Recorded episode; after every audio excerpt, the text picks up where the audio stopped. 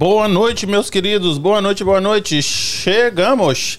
E aí, Quinzinho, como é que você tá, meu querido? Salve, salve. Tô na área se derrubar. É, escanteio. É isso aí? É isso. Ex, é verdade, é verdade. Gente, boa noite. Ah, seja bem-vindo a mais um podcast. Em Casa Podcast, é um prazer receber vocês aqui em casa. E hoje é o que? Terça-feira, né? Essa semana, como eu falei, estamos bem busy. Ontem tivemos podcast, maravilhoso podcast de ontem. Hoje é um podcast que eu tô bem ansioso. Estamos conversando já tem ah, pelo menos um mês, dois meses talvez, que a gente tem conversado. Quem sabe de quem foi a indicação que ela procurou a gente? Quem? Você nunca vai imaginar. Fala uma pessoa que veio aqui. Uma pessoa que eu. Isso, que você, tipo, a, a que você menos imagina, tipo, indicou ela pra vir aqui. Tibério. Pode, poderia, mas não foi o Tibério. Foi a Eu- Patrícia Cherry. Cherry. Charry. Charry. Foi ela, entendeu? Indicação. Quero agradecer a Patrícia pela indicação. Ah, é um assunto bem polêmico. Polêmico mesmo? É polêmico. É um é assunto polêmico? bem. É, tipo, eu sou muito ignorante. e aí, pra É galera que tá assistindo. nossa, né? Não, é assim. Então eu sou sempre o ignorante aqui. Aquilo que eu falo, eu gosto de repetir. As pessoas que estão sentadas do outro lado da mesa sempre são muito mais inteligentes do que eu. Sempre. Sempre aprendendo alguma coisa. Então, pra galera que, que tá vendo ah, e que entende, as minhas perguntas são de pessoas, tipo, que não entende quase nada sobre o assunto e eu não quero de jeito nenhum ofender ninguém. Não é o meu objetivo aqui. Eu vou levar de um jeito descontraído, como eu sempre levo, fazer as perguntas que vierem em minha cabeça. E se vocês estiverem participando, se a galera quiser participar, como é que faz, Kim? Se a galera quiser participar, é só entrar, só entrar agora pelo YouTube, pela Twitch ou pelo Facebook, que a gente tá ao vivo. Ou se vocês quiserem apenas ouvir o áudio, a gente tem. A gente tá streamando pelo Spotify, pelo Google Podcast e pelo Apple, pelo Apple Podcast. Mas se a galera quiser fazer pergunta, como é que eles fazem? Só mandar em caixa alta pra gente poder identificar pelo, pelo, pelo chat. E assim, sempre respeitando. A galera que não concorda com, com alguma coisa, vão ter várias perguntas ou mensagens. Eu vou tentar ler, mas vamos, né, respeitar o coleguinha daquele jeitão, entendeu? Porque aquilo que eu falei, a, a- a prioridade aqui é respeitar tanto vocês que estão assistindo quanto o meu convidado que está sentado aqui à mesa comigo. Uns recadinhos, quero agradecer o pessoal do Brazilian Takeout, porque aqui, tem que dar um charal aqui, ó. Bota aqui na 3, Kim. Tá aqui? Que trocaram o torresmo, hein? E tá lindo. Não vou mentir, não. E essa gordurinha da picanha tá fritinha, hein? Nossa, tá maravilhoso. Tá vendo Ixi, eu acho que tá muito, muito coisa, não tá Toda não? manteiguinha. Assim, eu eu paguei pra hoje, hein? Essa mandioquinha frita aí tá tipo assim, misericórdia. Acho que chama é, mandioquinha cremosa. Bate palmas aqui, Kim. Palminhas? Parabéns, Brazilian Takeout. Brazilian Takeout. Pessoal de, de Fall River região, Brazilian Takeout é a solução. Nossa Que isso? senhora! Pelo amor de Deus. Então, ah, e tá ajudando a gente. E a Douglas de Almeida tá querendo comprar casa. Eu sempre fico batendo nessa tecla. Gente, vamos comprar casa. Aqui o pessoal de Fall River, Fall River vai, vai subir o preço. Tô sabendo, porque o trem tá vindo pra cá. E vai aumentar muito o preço. Hora de comprar, gente. Eu sei que as coisas estão aumentando, mas vão aumentar muito mais. Quer comprar? Não procura um realtor ainda. Procura um loan officer. Essa é a pessoa que vai dizer quanto você pode gastar na sua casa. Depois, de- com essa papelada toda, você vai pro realtor. Porque se for o realtor, ele vai te mandar pro loan officer an- anyways. Então procura o Doug de Almeida. O quem vai colocar o QR Code dele aqui na tela. Se você estiver assistindo pela televisão, só apontar que vai te levar direto para as informações dele. Ou se você estiver assistindo pelo, pelo celular, na descrição do episódio tá lá ah, o contato dele, do Brazilian Takeout, as informações, informações da nossa convidada, que quem é hoje, quem? Que veio de longe, mas falou assim, é muito pertinho. Adorei, já ganhou vários Aí, ó. pontinhos com a gente. Mai Oliveira, como é que você tá? Prazer, todo mundo. Muito obrigado pela oportunidade de estar aqui com vocês e também trazendo informação para a comunidade. Verdade. Informação preciosíssima, hein? E aqui, onde é, é, você, quanto tempo demorou pra você chegar aqui? Vamos esfregar na cara dos outros, porque eles falam que sempre é muito longe. Foi uma hora e quinze. Uma hora e quinze? Porra, a gente tinha combinado de você falar meia hora, mãe. E agora você mete essa aqui ao vivo. Esqueci, Puta esqueci, desculpa. merda, mano. A gente corta depois. Depois a gente edita, né? Aqui, obrigado demais. Obrigado. Esse final de semana você teve, teve retiro? Tivemos cerimônia em Vermont.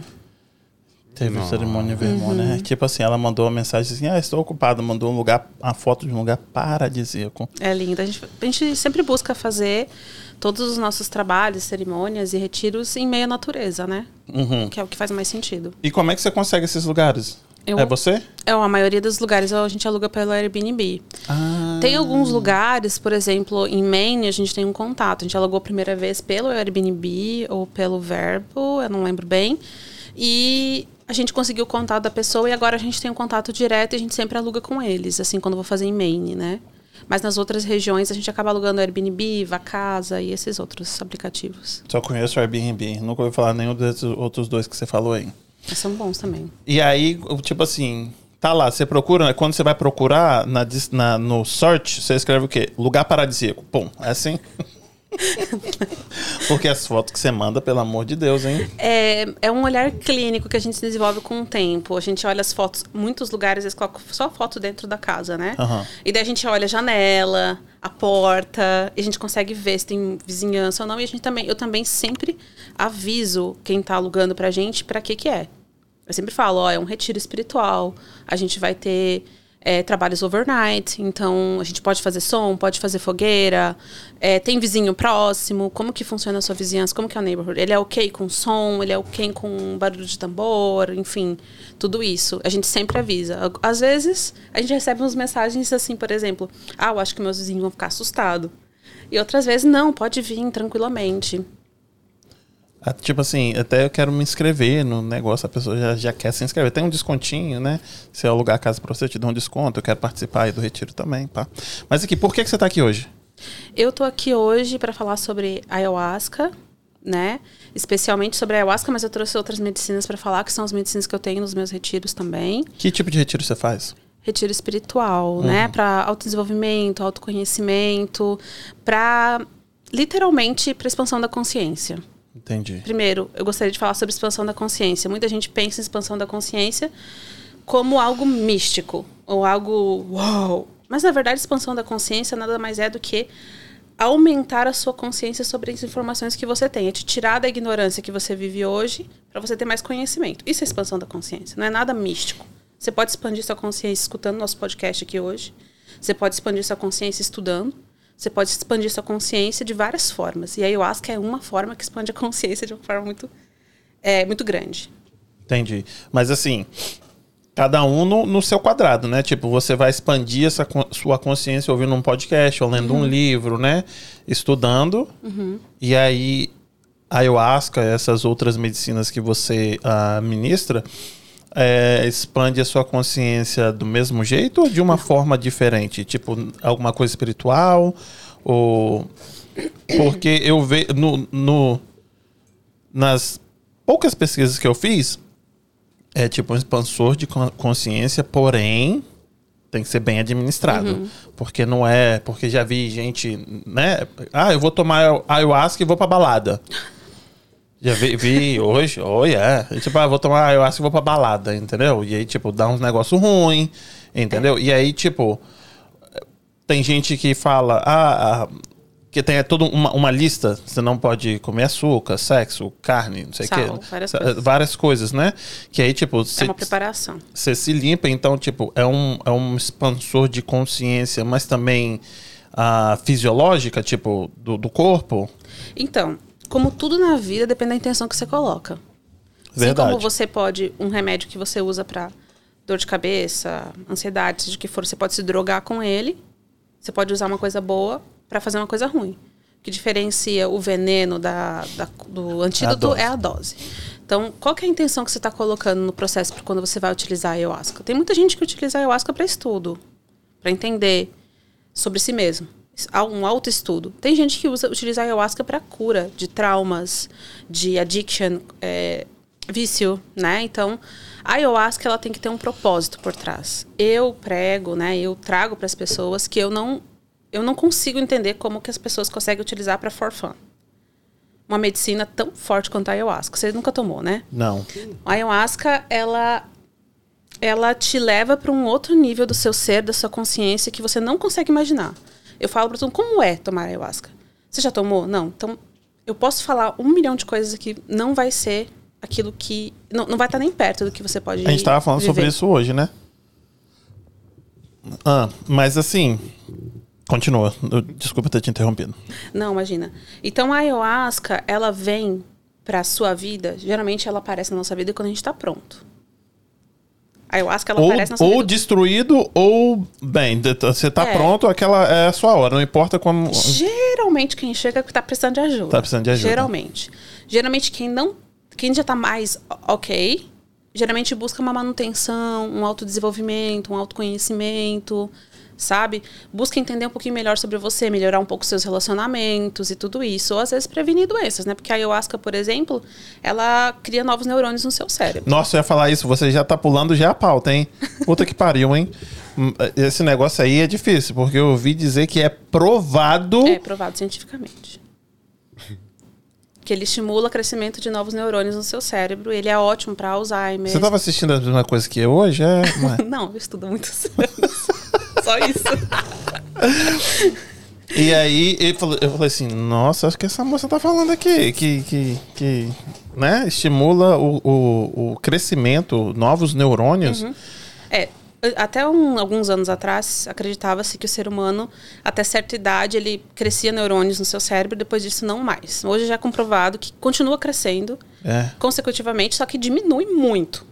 Na minha cabeça ainda, eu tô, o, o meu corpo ainda não sabe e continua crescendo, porque no meu tá nesse estudo ainda de, de, de tempos atrás, que o meu parou, filho. Bom, agora você já Ele tá sabe, ele já vai sabendo, não. começar a Tô entender. precisando, hein? E hoje a gente já sabe que os neurônios continuam crescendo, né? A neurociência veio para explicar muita coisa que a nossa outra ciência ainda não tinha chegado lá. Neurociência é a ciência que estuda, né? O, o cérebro, vamos dizer assim, de uma forma mais simplória. Então, a gente já sabe que os neurônios continuam crescendo. Porém, medicinas como a ayahuasca, elas estimulam o crescimento acelerado dessas células dentro do seu cérebro. Então, elas são ótimas para doenças é, degenerativas, né? Como Parkinson, Alzheimer. Alzheimer, né? Entendi. E ela também é utilizada para muitas outras coisas. Por exemplo, para quem tem vício, principalmente álcool. Eu acho, eu acho que a gente tá pulando uma parte. Tipo, o que que é o ayahuasca? Tipo, é o, é o quê? É um, é, um, é um pó? É, um, é, um, é uma coisa que Vou vem mostrar pra do... vocês. Vem da onde isso? Vem da natureza? Vem da farmácia? A ayahuasca é um chá, né? Ele é feito de duas plantas. O jagube, que é um cipó, e a chacrona, que é uma folha. Eles misturam essas duas plantas e eles fazem esse chá que eu vou mostrar aqui pra vocês. O jagube, ele tem o DMT, que é, né, a... a... DMT é aquele negocinho que o povo toma? Aquele, Não o- sei. É isso, Kim? Como é que chama aquela, aquele... LSD, né? Não, aquela, aquele... É tipo uma- um adesivozinho que bota na boca? Como é que chama? Não sei, não. Ah, tá, eu também não. Tecnologia avançada. Eu... Não, é tipo, é tipo um, um- um D- é DM, não? Ah, não sei. É uma droga Aí. que o povo usa. Desculpa, eu não entendo de droga. A minha, a minha esposa tava falando de um tal de Mariri também aí, ó. A mariri é, é o nome que é dado para o jagube. Então, assim, a, eles Tem o fazem... DMT, né? Tem o Que- DMT, que é o princípio ativo da ayahuasca, tá? Princípio ativo que você quer dizer que é o. É, o que, dá- faz a ayahuasca agir no seu corpo. Entendi. Então, o DMT, por exemplo, é, existem vários estudos sobre o DMT, tá? O DMT, é, acredita-se, diante das linhas de estudo que eu busco, que eu pesquiso, que ela acontece no ser humano na hora do nascimento, porque a gente tem DMT dentro do nosso corpo, a gente produz DMT. Ah, tá. Então, quais são os momentos que ele libera muito DMT no nosso corpo? São os momentos que a gente nasce, quando a gente, o bebezinho acabou de nascer, ele libera muito DMT no corpo. É, quando a gente tem, quando a gente morre, ele também libera muito DMT. Então, quais são os momentos que a gente vai isso pro homem? Para a mulher, ela tem um momento a mais. No momento, se ela tiver um parto natural, ela também libera DMT no corpo. Então, o homem ele tem dois momentos naturais de liberação de DMT: nascimento e morte. Mulher, nascimento, Ih, parto normal gente, e então morte. quer dizer que eu vou estar. na hora que eu tomar isso aí, eu vou achar que eu tô nascendo ou tô morrendo? Não. Você já viu pessoas que tiveram é, experiências de quase morte? Elas não Só falam que- que viram sobre a vida delas, que elas encontraram pessoas, e elas contam uma experiência muito surreal. Sim. Ela liberou DMT no corpo dela. Ah, entendi. Entendeu? Então, assim, os momentos que o homem, o, o- ele libera são esses dois: nascimento e morte, mulher, nascimento, morte, parto. E todos nós podemos vir a liberar em experiências de quase morte. Então, Entendi. isso é o DMT. A, a, a chacrona, que é a folha, ela tem, é, eu até trouxe minha colinha aqui, monoamina oxidase, que é um inibidor de um outro hormônio que a gente tem, para ele inibe esse outro hormônio de funcionar para o DMT conseguir funcionar dentro da gente. Então, esses dois juntos, eles fazem uma química perfeita para que o DMT não seja muito rápido dentro de nós. Então, ele perlonga por um tempo. O DMT, ele pode ter uma ação de até 8, 10 horas, depende Mas, da assim, dose que você e- vai tomar. Então o negócio é o que dá a, a, a, a viagem. que faz você ter a experiência é o DMT, Entendi. Junto com a chacrona. Tá, não, você vai, você vai me, eu vou falando aqui errado, você vai me, me corrigindo. Mas aí, pra galera também entender, tipo, então você tomou o negócio e tipo, é, não, você tá primeiro explicando o que, o que é, como é feito isso aí. Isso, é um chá. É literalmente igual você faz um chá. Você coloca jagup, chacrona, jagup, chacrona.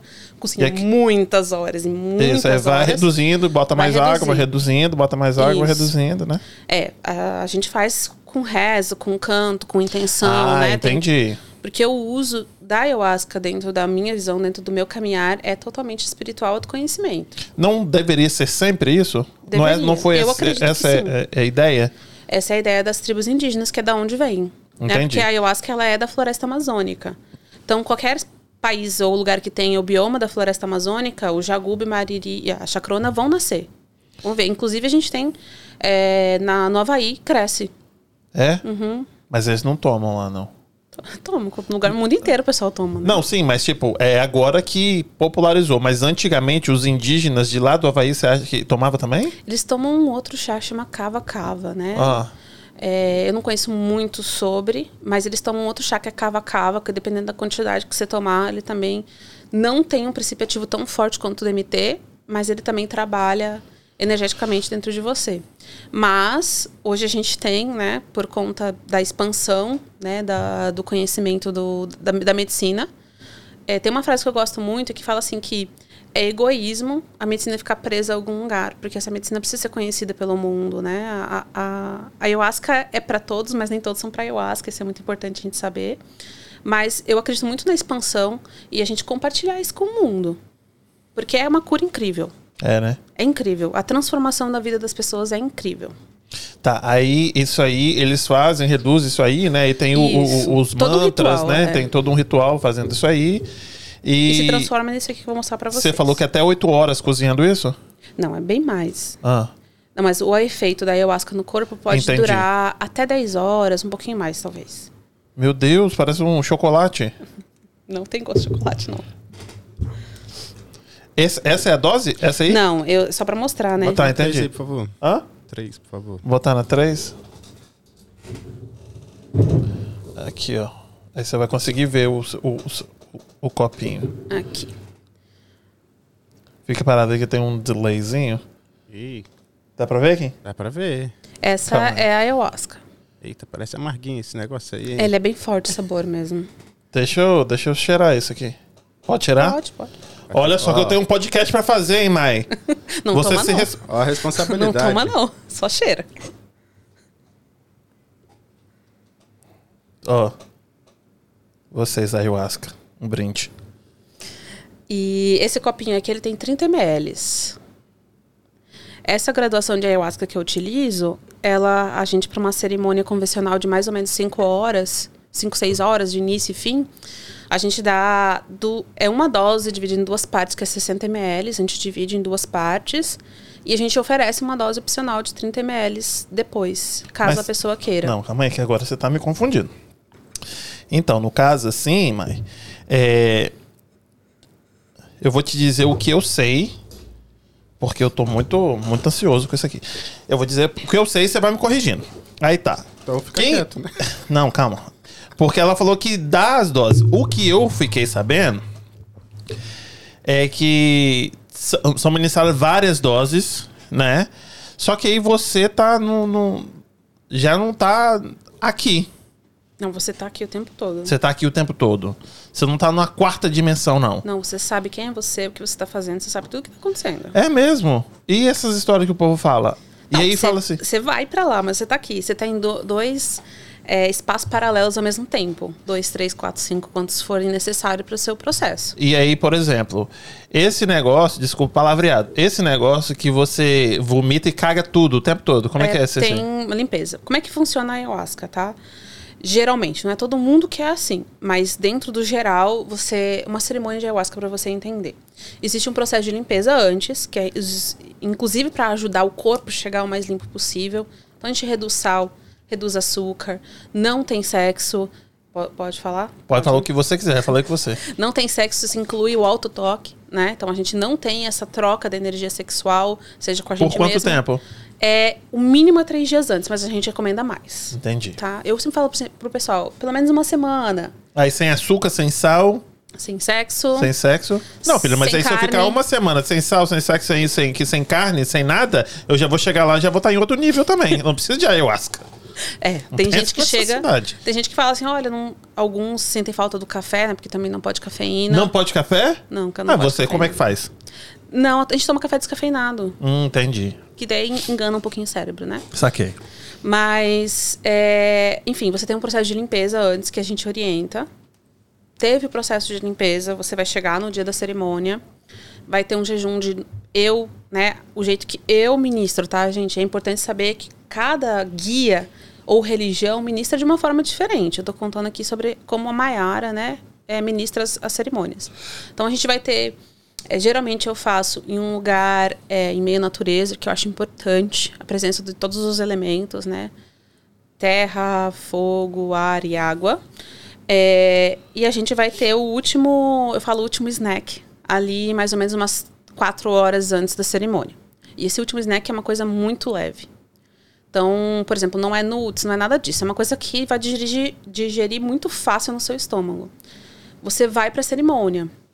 A gente pede para que as pessoas estejam vestidas confortavelmente e de preferência com roupas claras.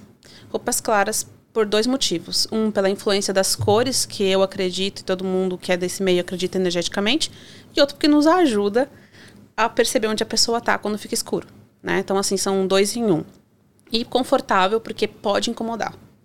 A roupa apertada pode incomodar, o tecido pode incomodar, porque os, a sua, os seus sentidos eles ficam muito expandidos. Você pode escutar o que uma pessoa está falando, tipo, a um quilômetro de distância de você. Maia. Sério? Olha isso, Maia. Então, assim, você fica muito expandido. Os seus sentidos, né? Você consegue sentir, pegar o ar, você consegue sentir a densidade do ar. Então, assim, são várias mesmo, coisas. povo tipo, fica assim, pegando. Parece que a estrela tá do- na sua frente. É, o céu fica mais estrelado, a visão fica melhor. Então, várias coisas acontecem com os seus cinco sentidos. Mas você vai lá, você tá, você tá num lugar confortável, é importante estar com um, coberta ou coisas aquecidas, que tem um momento da cerimônia que a gente sente muito frio, normal acontecer, sentir muito frio, muito frio mesmo. Que a gente brinca assim, não fiquem assustados, tá? É o frio da morte, a gente fala. Ah, que legal. Hum, É um frio que não adianta, você pode, a pessoa pode ficar enterrada de tanta coberta que o frio não vai passar. É. Mas só de ter a cobertinha ali já dá um Aconchegozinho, um né? aconchego, é. Então a pessoa toma, a gente explica como vai funcionar a cerimônia, a gente faz nossas orações. Então, eu sou cristã, né? Então eu sigo a filosofia cristã. Então eu vou lá, faço minha oração de Pai Nosso, de Ave Maria, enfim, as minhas orações que eu acredito, que eu creio. E com isso, a gente consagra a medicina. Então, eu vou servir um copinho desse daqui, dessa graduação, que a a ayahuasca também tem graduação, que é quanto forte ela é. Esse é o quê? Essa daqui é 60, ml, 60 a 90 ml por pessoa. hum, já tá ok, assim, sabe? Uma cerimônia muito boa. 60 ah, ml. tem- Esse, esse copo aí tem quantos? 30. Ah, entendi. Aí você dá dois desse Dou aí. dois. O terceiro é opcional, para algumas pessoas eu nem ofereço. Que você já vê que a pessoa É. já tá no. Uhum, já, tá, já tá ok pra ela, sabe? Mas tem uma outra medicina que eu trabalho, que eu amo essa medicina, que eu acho que ela tem uma clareza muito grande, que a dose é muito maior. É 150 ml, 200 ml por pessoa. Que medicina é essa? É a, é a ayahuasca. só que a tá, graduação mas- muda. Entendi. Então vai variar muito. Você tem que ter o conhecimento qual a graduação que você tá usando. é, Mas você tudo. que faz? Essa, não, eu compro. Entendi. Dos indígenas, né? Ou das farms, por exemplo, de, de lugares que são permitidos pra, pra gente comprar. Entendi. Você compra. Mas eu vou esse ano, se Deus quiser, em julho, estou indo fazer um feitio de, de ayahuasca. Estou muito feliz, Aonde? inclusive. No Havaí. No Havaí. Uhum. Mas enfim, daí a pessoa vai tomar a primeira dose, então dos primeiros 30 ml, passou uma média de 20 a 40 minutos, até uma hora. Mas a média é 20 minutos. A pessoa vai começar a sentir os efeitos da ayahuasca. Quais são os primeiros efeitos da ayahuasca? Você vai sentir talvez um formigamento, uma inquietude. Você vai saber que você não está não tá normal, não está não tá igual. E logo depois já vem. Quando começa a fazer os efeitos, já, começa, já vem a segunda dose, que na verdade é uma dose dividida em duas partes. Então você vem e entrega a segunda dose. Depois disso, existe um processo. A pessoa vai entrar na força. A força é o efeito da medicina. A gente chama de força. E quando você está entrando na força, existe um processo que chama limpeza. O que, que é a limpeza? Pode acontecer de vários, de várias e várias formas. Pode ser vômito, pode ser diarreia, pode ser coriza, pode ser lágrimas, pode ser choro, pode ser bocejo. Por exemplo, eu bocejo muito quando eu tomo ayahuasca. Eu não tenho vômito, não tenho diarreia, mas eu tenho muito bocejo. Ah, princesa. Você já tava cagando pra tudo quanto é lugar. Parecia um louco, ah, cagando em cima de todo mundo. certeza que eu vou explodir, vou fazer todos. É, o meu sair pelo nariz, pela boca, eu tava cagando tudo em todo mundo. A eu. outra princesa fazendo, nossa, eu fico bocejando. Não, eu também tenho muita coriza. Nossa, que chato. Muito. Imagina, durante, durante, o ritual, de repente, tipo, ah, ó, ó pronto. Não, mas, é, Passou, é, mas você não entende, chega a doer o maxilar, tanto que você seja, entendeu? Não é uhum. legal, assim. Enfim, você vai limpar, vai ter uma limpeza. Mas eu também já vomitei. Tá, mas eu quero. Perguntar, tipo, nessa limpeza aí, todo mundo de branco, ele todo mundo cagando nas calças? Como é que é isso aí? Não, você tá normal. Aqui eu ouço também muito dizer que a pessoa acha que tá vomitando, não vomita nada, porque ela Tem. tá de jejum, né? Isso acontece, por exemplo, comigo. Eu tenho uma cirurgia de hernia de atos, por isso eu não vomito. Eu não sei o que é isso não, mas... É, por exemplo, eu tinha refluxo, fiz uma cirurgia bem no, no, na boca do esôfago, da, perto do estômago ali, então eu não vomito. Uhum. Então, eu vomito espiritualmente. Então eu fico ali fazendo a ânsia e eu vejo coisas saindo de dentro de mim espirituais. Mas eu não vomito, só babo, qual é, né? Qual é a cor dessas coisas espirituais Depende. que você vê? Já vi, por exemplo, sair vermes de dentro de mim. Eu já vi sair cobra. Eu já vi eu vomitando. Gente, eu nunca fumei, mas eu já vi eu vomitando, tipo, vomitando cigarro, álcool. Tá, e você nessa pira aí, você faz o que, filha? Você Limpa. olha. Não, você fala assim, não, tô, tô legal. Porque na hora que eu ver um monte de, de cigarro saindo da minha boca, filha, eu não sei não. não. Então arranca a roupa e sai correndo naquele lago lá que você tá, hein? Não, não. Você fica muito consciente do que tá acontecendo. A sua consciência expande, lembra? Então hum. você tem noção do que tá acontecendo. Eu sabia que eu tava limpando toda a energia que eu peguei dos ambientes que eu já frequentei um dia. Eu nunca fumei, mas muitas pessoas à minha volta fumavam, usavam drogas. Nunca usei drogas, mas muitas pessoas usavam drogas à minha volta. Então, eu, eu entendo, você entende o que você está limpando. Você Entendi. sabe o que é. Então, já aconteceu várias coisas, como já aconteceu, por exemplo, de eu, de eu vomitar só espuma. Tava ali. Aquela coisa que tava fermentando dentro de mim. Cerveja quente. tipo isso. Então, assim, aquele negócio que eu tava fermentando, aqueles sentimentos ruins que eu tava fermentando dentro de mim, apodrecendo dentro de mim, né? Porque uma coisa, quando vai apodrecer, ela fermenta primeiro. Então, assim, aquela coisa que tava ali, eu liberei. Como eu já liberei, já vomitei pessoas. Entende? Então, assim, é, é um processo realmente de limpeza que acontece física espiritualmente. Tem gente que tem diarreia, tem gente que quer ficar meia hora fazendo xixi atrás de xixi. Depois disso que você falou, acho que a diarreia nem tá tão ruim. Ah, verdade. é. é teve uma vez que para mim foi muito difícil, que foi quando foi bem no começo quando eu comecei a tomar a ayahuasca que eu vomitei uma cobra, só que a cobra não saía. Uma parte para fora, é, tipo, Ih, a, porta, a cobra não saía, entende? Então, cara, você não você não tava querendo aceitar, como é que era Não, era muita mágoa, muito rancor, muito ressentimento que estava guardado dentro de mim, e eu estava querendo eliminar aquilo, só que quando você tem um rancor, um remorso, um ressentimento, esse tipo, os R's que a gente chama, né? Eles são muito entranhados, é difícil. É igual uma mancha, sabe? Você limpa, sabe que sai. Só que se, às vezes tem umas que tem que. Hoje você tem maturidade e consciência para lidar com isso daí. No início, de para quando você começou a fazer isso, você também lidava com isso de boa? Não. Mas eu tinha suporte.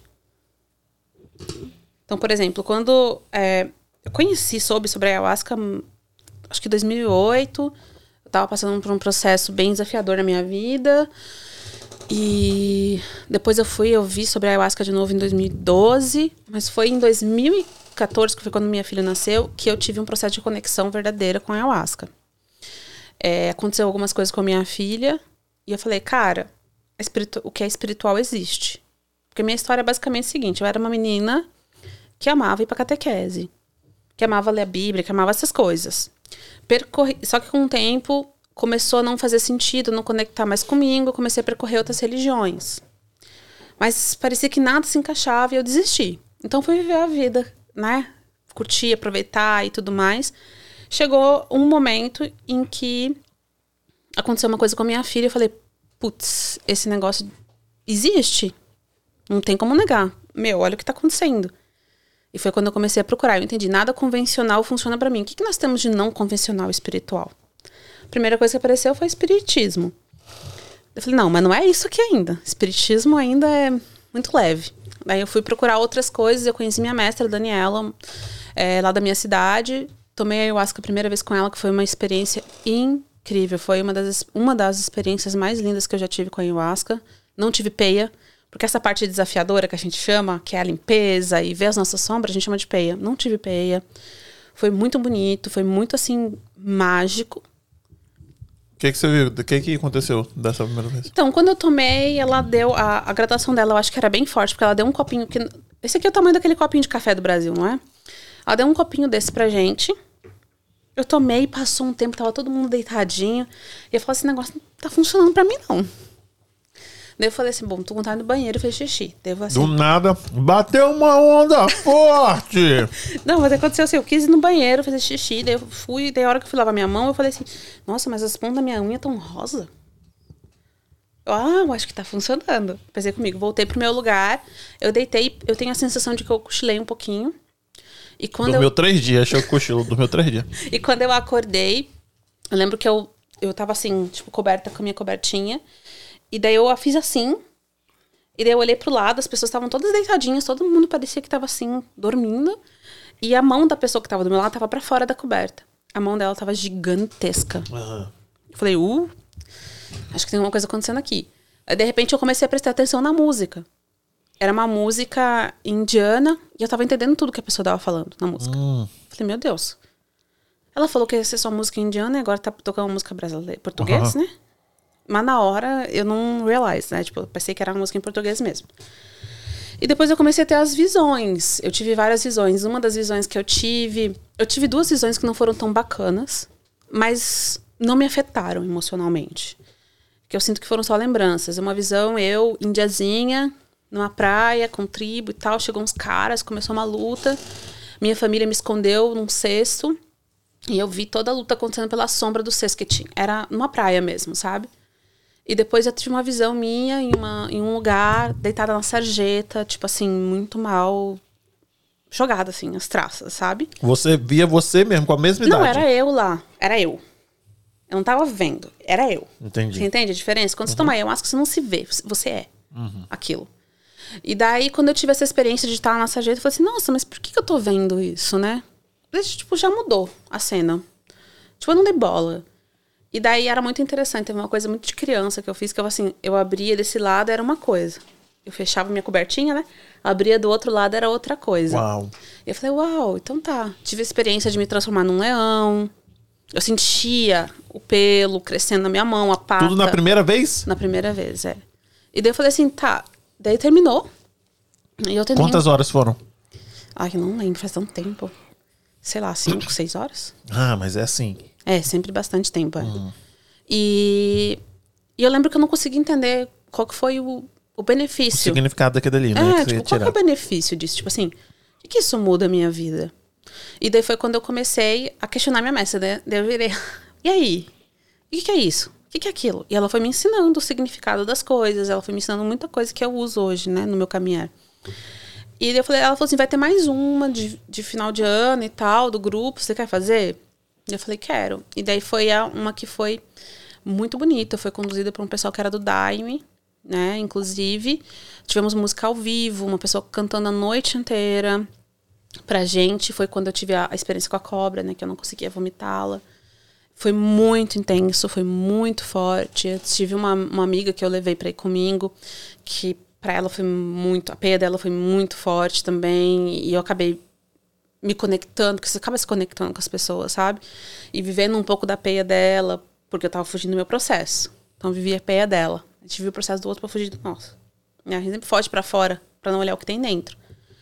E, E foi ali nesse segundo processo que eu comecei a entender que aquilo ali era só o início de uma longa caminhada. Foi muito difícil para mim a minha segunda vez. A primeira foi maravilhosa, né? A segunda foi muito difícil. Foi muito dolorida, foi muito, muito pesada. Muito mesmo. As coisas boas que eu vi foram pouquinhas, mas eu entendi que aquilo que eu tava vendo é porque eu precisava limpar de mim. Enquanto eu não limpasse aquilo de dentro de mim, as coisas boas não iam chegar. Não tinha espaço dentro de mim para novas coisas. E foi quando eu comecei a estudar sobre, entender, comecei a tomar mais vezes, comecei a ajudá-la, né? Comecei a fazer tudo isso e foi indo, foi indo até que eu falei assim, bom, agora eu preciso ir na fonte. E daí eu comecei a procurar é, cerimônias indígenas. E daí foi quando eu sou do sul, né? Sou de Santa Catarina, é de Joinville, e tinha, tem uma cidade lá de Santa Catarina que chama Garuva. E lá tem um espaço, Monte Crista, que um, um indígena, Mapurra Nicoim, que inclusive hoje é bem conhecido, né, no meio indígena, ele foi fazer uma cerimônia lá e eu fui. Foi eu, meu ex-marido, mais um monte de amigo que eu carreguei junto. Fomos lá e foi muito transformador, porque todas as cerimônias que eu tinha vivido até ali tinham sido cerimônias Nutella. Que é num lugarzinho, tudo organizado, tudo bonitinho, caminha, quentinho, gostosinho, sabe?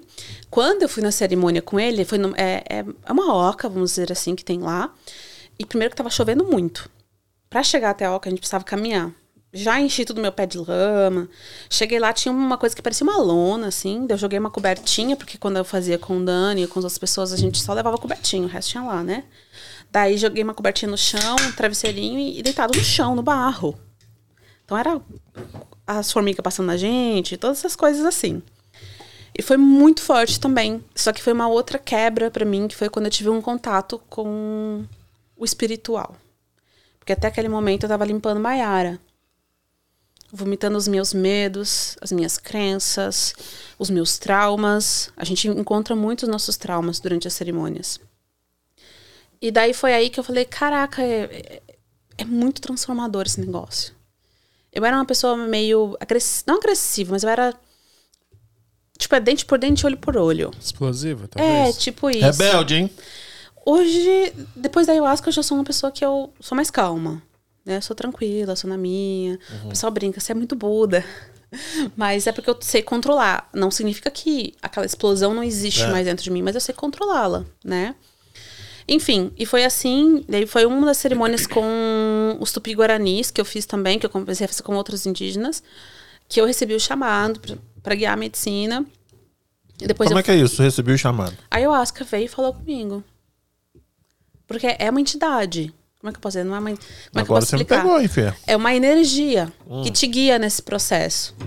Porque é uma forma que a mente humana tem. A mente humana dá forma para as coisas. Para a mente Certo. humana entender que isso aqui é uma carne, ela dá forma de carne. Mas na verdade isso aqui é a mesma coisa, frequência. Ou densa ou não. Né? A densidade dá a dureza e a menos densidade dá a, a leveza, né? Então, o cérebro mantém a necessidade da forma as coisas, porque ele entende as coisas dentro do 3D. Altura, largura e profundidade. Isso é a forma que a gente lê as coisas. Então, a, a gente dá uma forma para ayahuasca. A ayahuasca é uma energia, mas a gente dá uma forma para ela. Então foi ela Como que é que é a forma dela? Eu vejo ela como uma mulher, hum, é, não tão velha, mas mais velha, assim. E- Índia. É, uhum. mas é um- uma índia, assim, que ela é mais baixinha, mais gordinha, sabe? Assim, é Mas aí você vê um como. arquétipo que eu vejo, né? É, é, não, mas aí você vê como uma coisa, tipo.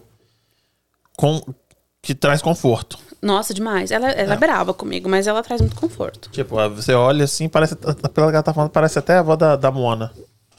É tipo isso, é mais ou menos. Ela pega no pé, ela chama atenção, ela faz o que tem que ser feito. Uhum. Isso é muito importante. Então veio a ayahuasca e falou que era meu caminho e tudo mais. E eu falava assim: quem sou eu na fila do pão pra fazer isso? Aham. É demais. Eu tive mais uma cerimônia com o Mapu e veio a mesma coisa. E daí, antes de vir para os Estados Unidos, isso já ajudava, né? Em cerimônias e outras, organizar e achar gente e tudo mais. E daí, antes de vir para os Estados Unidos, eu fiz uma última cerimônia com o Mapu, inclusive, também. E foi quando falou: você vai, você vai fazer. Tipo assim, você precisa? Ele falou? Não, a medicina. Ah, entendi. E foi muito importante para mim aquela, aquela cerimônia, foi muito forte. E eu vim para os Estados Unidos, achei que eu nunca mais ia ver a medicina. Assim, bom, não sei de onde que surgiu o que eu vou fazer. Tô indo para os Estados Unidos, lá não existe isso. Pensava comigo, né? Aham. Hoje eu sei que é muito normal aqui. E então isso foi final de 2017, início de 2018. E daí em setembro, setembro de 2018 eu guiei meu primeiro retiro. Aqui. Uhum. Que não foi um retiro. Foi é, duas amigas e meu ex-marido e eu, a gente foi lá e tomou a, a medicina juntos. Mas onde é que você achou essa. Eu trouxe comigo. Ah, entendi. Eu trouxe um pouquinho de medicina. Eu trouxe, tipo, exatamente o número de doses. Quatro doses. Quando você começou, você falou assim, ah, eu tomei mais vezes depois da primeira vez, era. Tipo, é igual qualquer. Quando eu digo droga, não tô dizendo que isso seja uma droga. Mas qualquer coisa que você tome que, tipo, eu preciso de mais agora pra poder fazer o efeito mais forte ou mais. Não. Não? Na verdade, eu tomo. Quanto mais eu tô no caminho, menos eu tomo. Por exemplo, pra mim, uma quantidade dessa daqui já é o suficiente. Ah, entendi. Então é o contrário. Depende. Tem pessoas que são resistentes. Então, é isso que eu tô dizendo. Por exemplo, ah, quando eu comecei, eu tomava um copo desse.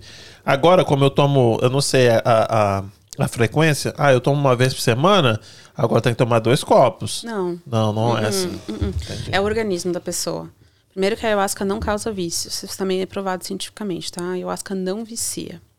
Até porque seria loucura, né? Ficar viciado na ayahuasca. A gente tem um negócio que a gente chama febre do amor. O que, que é a febre do amor? Por um período, geralmente quando a pessoa começa a tomar, o que ela vê é muito forte. Entende? A transformação na vida dela é muito grande. Você imagina uma pessoa que está há 10 anos tomando um ansiolítico, é um remédio para dormir, outro para ficar acordado, outro para não, pra não ter pânico, outro para não sei o quê. Vive a vida assim. De repente toma ayahuasca uma noite não toma mais remédio nenhum. Acontece. Acontece. Muito frequente. Mas só ainda. acontece quando a pessoa tá pronta pra isso. Certo? Depende. Às vezes a vida empurra ela pra estar pronta. Porque já passou do tempo, entendeu? Não, mas tipo assim, ela foi lá, ah, eu não quis vir, mas a minha amiga me- meio que me, me, me forçou a vir, aí eu tomei. Tipo, ela não, não tá ali porque ela quer. Ah, E eu me- acho que acontece de com dúvida, com medo. Já aconteceu de uma pessoa chegar, achar que era um retiro de yoga. Eu achei que parecia um retiro de yoga. Eu achei. Parece, um- é um retiro espiritual. Entendi. Mas assim, uma pessoa chegou lá e falou assim: ah, achei que era um retiro de yoga, tipo, de comida saudável e tal. Daí eu falei assim: quem te trouxe? Hum. Não, eu nem, nem tava esperando a pessoa. A pessoa veio, tipo, extra. Daí a pessoa veio e falou: não, ela precisa muito, por isso que eu trouxe ela. Daí eu expliquei pra ela tudo que era. E daí ela tomou. Assinou um papelzinho. É, tu- tudo certinho, né? Na época, na época não. Hoje assinamos Hoje um papelzinho. assina papelzinho, é. Uhum.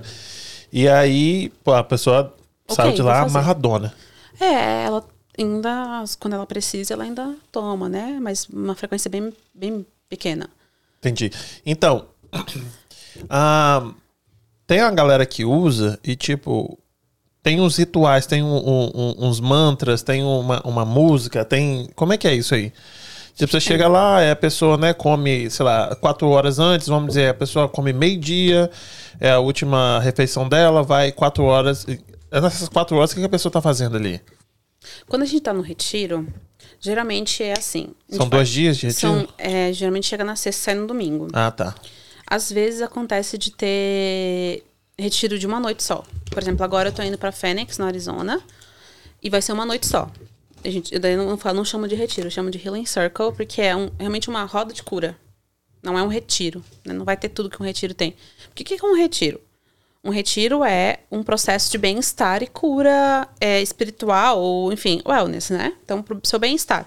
Então, tem muito mais do que ayahuasca. Vai ter yoga, a gente vai ter uma pessoa que vai preparar nosso alimento, a gente vai ter as outras medicinas, a gente vai ter outros processos terapêuticos, vão trabalhar respiração, meditação.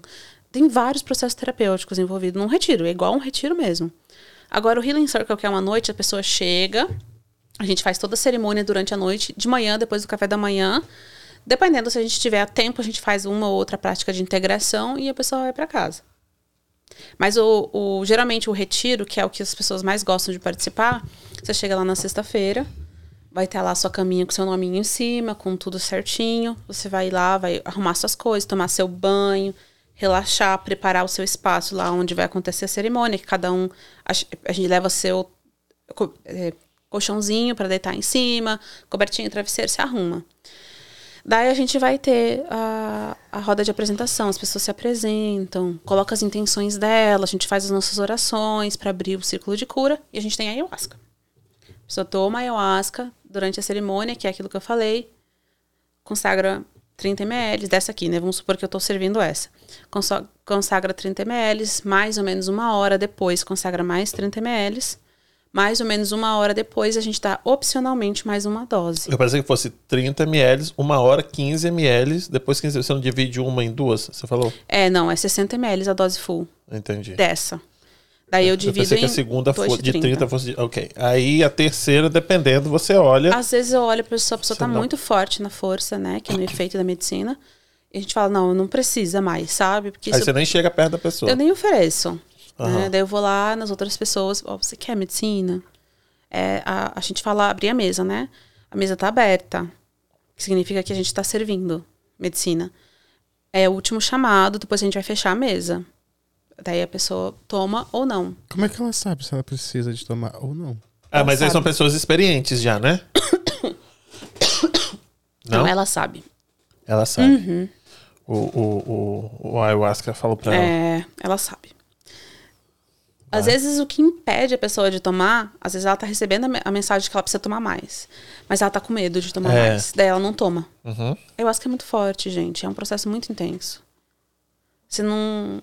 Eu não consigo imaginar pra for fun. Não consigo imaginar. Entendi. Eu não sei nem como é que é, entendeu? Mas aí a pessoa vai lá, ela toma a terceira dose, por exemplo. Durante todo esse processo da cerimônia, existe um, um processo da cerimônia, né? Então ela é como uma onda. Você consagrou, tá na força. Na subida, que a gente chama, é quando você vive sua peia, sua limpeza. Então, geralmente é o momento que você encontra suas sombras, revisita seus traumas. Mas você imagina que você tem um trauma com uma formiguinha que mordeu seu dedo. Você tem um trauma de inseto por causa disso. Tem fobia, pânico. Você vai entender por que aquilo aconteceu, como aquilo aconteceu, você vai entender tudo, por que, que aquilo criou uma fobia, para que você limpe aquilo. É, não precisa de psicólogo então, não?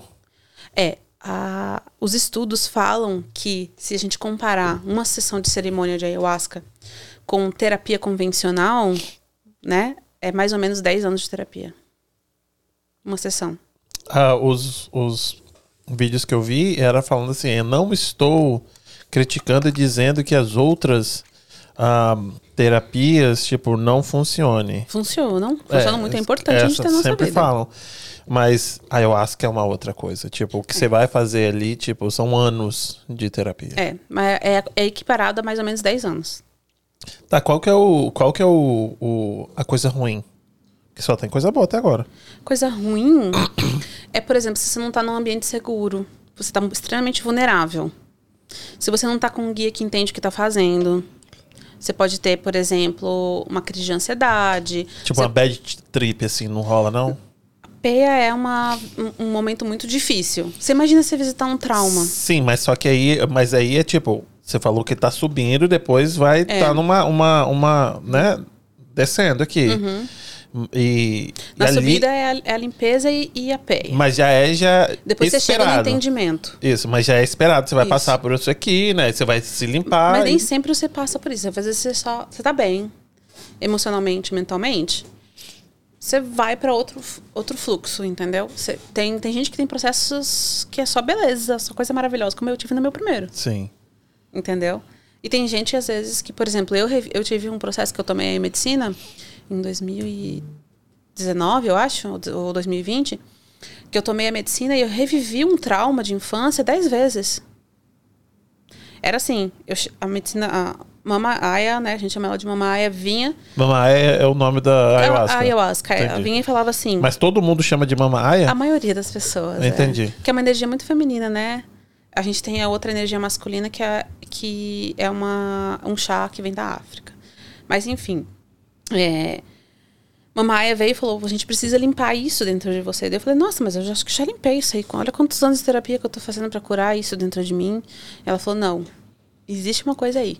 O que acontecia comigo? Eu voltava, eu me via sendo sugada, eu virava aquela criança era eu era a criança, eu não estava vendo a criança. Estava sentindo tudo que a criança sentia. Era com- você. Era eu. E vivia o trauma. Quando o trauma acabava, ela me puxava, o que você, o que você precisa limpar, aprender e curar com isso? Daí eu falava, X coisa. Ela, não, volta de novo. Ela falava, só fazia assim. E lá ia eu de novo. Foram dez vezes no mínimo. Eu- chegou na número nove, eu parei de contar e, e foi até o momento que eu entendi o que, que é que eu precisava curar. Quando eu entendi o que eu precisava curar, eu vi a outra parte da história. Que era a parte que eu não tinha a conhecimento. Depois que eu saí da, da cerimônia, muito grata por ter entendido isso, cheguei para cheguei e fui pesquisar se aquilo era realmente aquilo que tinha acontecido. E realmente tinha acontecido isso. Mas E eu entendi. Falei assim, uau. Então, a vida inteira, inconscientemente, eu culpei fulana por isso.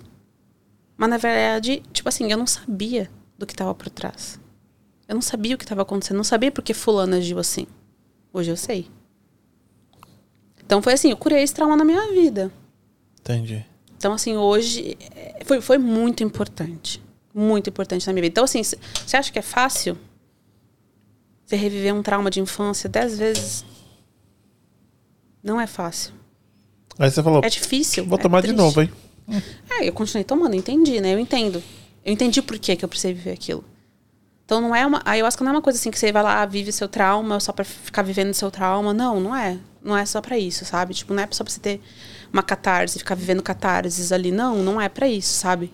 O processo da ayahuasca, quando você vive suas sombras, é pra você aprender a enfrentá-las. Uma coisa que eu falo pra todo mundo que chega nas minhas rodas é o seguinte: nada do que vocês verem aqui hoje, sentirem, visualizarem, relembrarem, é algo que vocês não estão preparados para viver. Então, se você está vivendo uma coisa muito dura, muito pesada na sua vida, agradeça. Significa que você está pronto para curar, limpar e eliminar isso da sua vida hoje. Às vezes dói.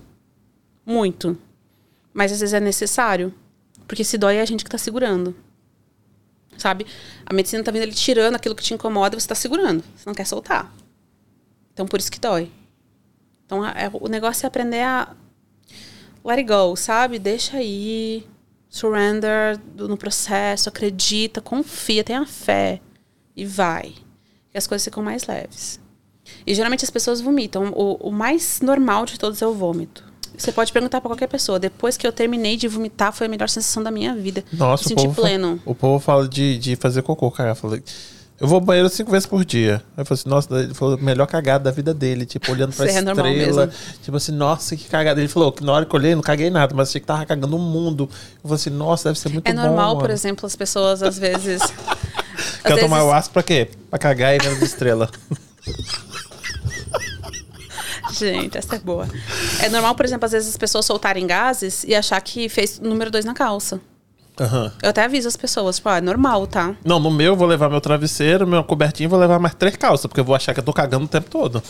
Não, mas você está consciente. É importante as pessoas entenderem que você toma ayahuasca não fica lá, tipo assim, morgado, entendeu? Não, sim. Você tá totalmente consciente. Você tá aqui, ó. Eu, por exemplo, quando tomo ayahuasca, eu fico ou deitada ou sentada. Os últimos tempos eu tenho pre- preferido ficar sentada. Então você tá aqui, eu abro o olho, posso levantar, ajudar alguém. Então, mas não me irrita tudo. de novo, não. Não me irrita que igual, igual o negócio você só abrindo a boca. Aí a outra agora também, tomando todo mundo lá, tipo assim, vendo outra coisa e você ali. Não, vou te ajudar. Não, normal. Para, hein? Para Não, com mas isso, hein? acontece, você fica bem. Não é assim, tipo, eu vou pra Nárnia. Não, Não, mas também você não já é tá. droga. Uhum. Não, não, tudo bem. Não, não tô dizendo que seja droga, mas é uma medicina que faz você ver coisas, né? Encontrar com outras coisas que você tá Uhum. ali vivendo aquilo. Então, né? é é- não sei se a palavra alucinógeno é, é correta, mas não é. Enteógenico. Como é que chama? Enteógeno. Enteógeno. Uhum. É, eu nunca ouvi falar essa palavra, não. Já ouviu quem? Então, então não é tipo a pessoa tem que ir preparada, igual você falou, né? A pessoa tem que ir preparada, não Uhum. é? Você, quanto mais você toma, você tá acostumado com aquilo ali, né? Se eu for lá, nunca tomei, se eu, igual você falou, eu não sei explicar. Então eu não sei qual é o sentimento, eu não sei o que que eu vou ver. Você sabe, porque pode ser Uhum. Não, que você eu não veja. sei um- o que você vai ver, não. Não, você sabe o que- qual é do. Nem o que eu vou ver. Não, sim, mas você sabe qual o, o, o sentimento. Entendeu? Parecido, é, mais ou Isso, menos. eu cada, não- cada cerimônia é totalmente diferente uma da outra. Pra te. Deixa eu ver se eu consigo fazer entender. Eu nunca me vi como criança. Eu nunca fui uma criança, assim, sendo adulto, sendo uma criança. Tá entendendo? Igual você. Você sabe o que que é isso. Você já passou. Eu nunca passei por isso. Então, se acontecer comigo, vai ser totalmente novo. Mas, por exemplo, tem muitas coisas que você acessa na ayahuasca que se você meditar, você consegue acessar. Hum. Estados alterados de consciência, elas não vêm só de coisas externas. Tem respiração que se você fizer, você fica num estado alterado de consciência. Sabe? Tem meditação que se você fizer, você fica num estado alterado de consciência. Então, assim, é importante a gente entender que a ayahuasca, ela só dimensiona, expande uma coisa que já existe dentro de você. Entendi. Deixa eu ler alguns comentários aqui, depois eu quero saber, porque você falou que no retiro é, você ministra outras medicinas. E você trouxe algumas aqui, Trouxe. né? Então eu vou ler aqui pra galera né, que tá interagindo. E depois a gente fala o que, que você trouxe aqui. Gisele Pazzi. Conhece? Conheço. Ela escreveu um negócio aqui que eu não sei o que é, não. H-A-U-X. House. Que é isso? É um comprimento. House, house. House House. Ela colocou um coraçãozinho verde e um- uma. Uma, on- eu tô velho, não consigo. Uma onça, alguma coisa assim. Fábia Batista. Conhece? Hum, acho que sim. Uhum. Acho que sim, porque a Gisele falou: Fabi. Ah, Fábio. Uhum, conheço. Minha amiga. Glória Conceição da Mata. Hum, acho que não. Um beijo pra você. Gisele falou: gratidão, mãe, por estar aqui. Mãe, por estar aqui. Deve Glo- ser mãe, né? Glória, Glória Conceição da Mata falou, sempre minha filha. É verdade, sempre minha filha. Camila Toshi. Oi. Uhum. Sara. Ih, não consigo falar. Uhum. Oi, atrasada, seis e meia. É, a gente ficou um pouquinho atrasado, desculpa.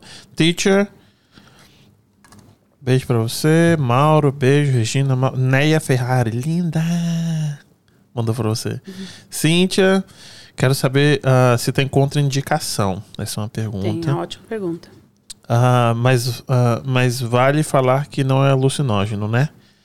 A Raquel falou, vai chegar lá estressado, tipo em Massachusetts, então. Você não sente medo? A G Nunes perguntou. Uhum. Você acha que é legal a gente ir respondendo as perguntas? Senão depois eu vou esquecer tudo, gente. Eu tenho transtorno de déficit de atenção, então... Então vai lá. Qual é a contraindicação? é, a gente... É aquilo que eu falei. A ayahuasca é pra todo mundo, mas nem todo mundo é pra ayahuasca. Isso é uma coisa muito importante a gente entender. A gente... Se uma pessoa ela tem qualquer transtorno, transtorno psicológico, neurológico, a gente precisa fazer esse acompanhamento com o médico dela. Então, se a pessoa tem esquizofrenia, psicose, dupla Bipolar. personalidade, bipolaridade, é, qualquer outro tipo de transtorno, Depressão? Depressão é só o medicamento que a gente precisa entender qual que ela tá tomando.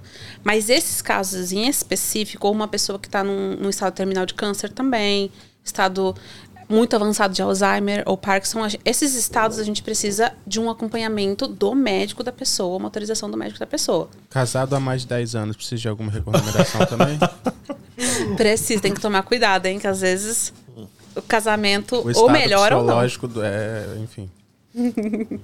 Então, é, quando você tem esses, esses casos, você precisa de um aval médico, tá? Ah, por exemplo, já tive gente com bipolaridade 3 que o psiquiatra falou: Eu não quero que você faça, mas tô sabendo o que você está fazendo. Então ele autorizou e falou: Eu não me responsabilizo pelos riscos, mas se você quer fazer, faça. A pessoa saiu de uma bipolaridade 3 para um transtorno de déficit de atenção. O laudo. Então, assim, não foi uma ayahuasca, foram mais, né? Mas tem que ter esse cuidado, tá? Não é assim, tipo, qualquer pessoa vai e faz. Não. Entendeu? Tem que ter esse cuidado. Pessoa que tem depressão ou usa qualquer medicamento ou droga, precisa nos informar qual é o medicamento, qual é a droga, qual é o estado que ela está, qual a frequência, qual a gramagem, de, de tudo. Pra gente entender qual é o período de que a gente chama de desmame, né? Da do medicamento ou da droga que ela precisa para poder estar participando dos nossos, dos nossos encontros, das nossas rotas de cura. Mas aí você manda isso pro médico? Existe, um, existe um, uma tabela que a gente, por exemplo, assim, olha, você toma esse tal medicamento, você toma com recomendação médica, porque tem muita gente que toma medicamento sem recomendação nenhuma, tá? Compra na farmácia. Compra no mercadinho. É, compra da amiga que trouxe do Brasil, entendeu? Então, assim, é bem comum isso. Não, eu tomo porque eu quero tomar. Então, assim, você consegue ficar sem? Consigo. Eu só tomo quando eu tô, tipo, muito mal. Então, ó, tanto tempo antes você não pode tomar. Ela vai assinar um papel falando que ela não vai tomar.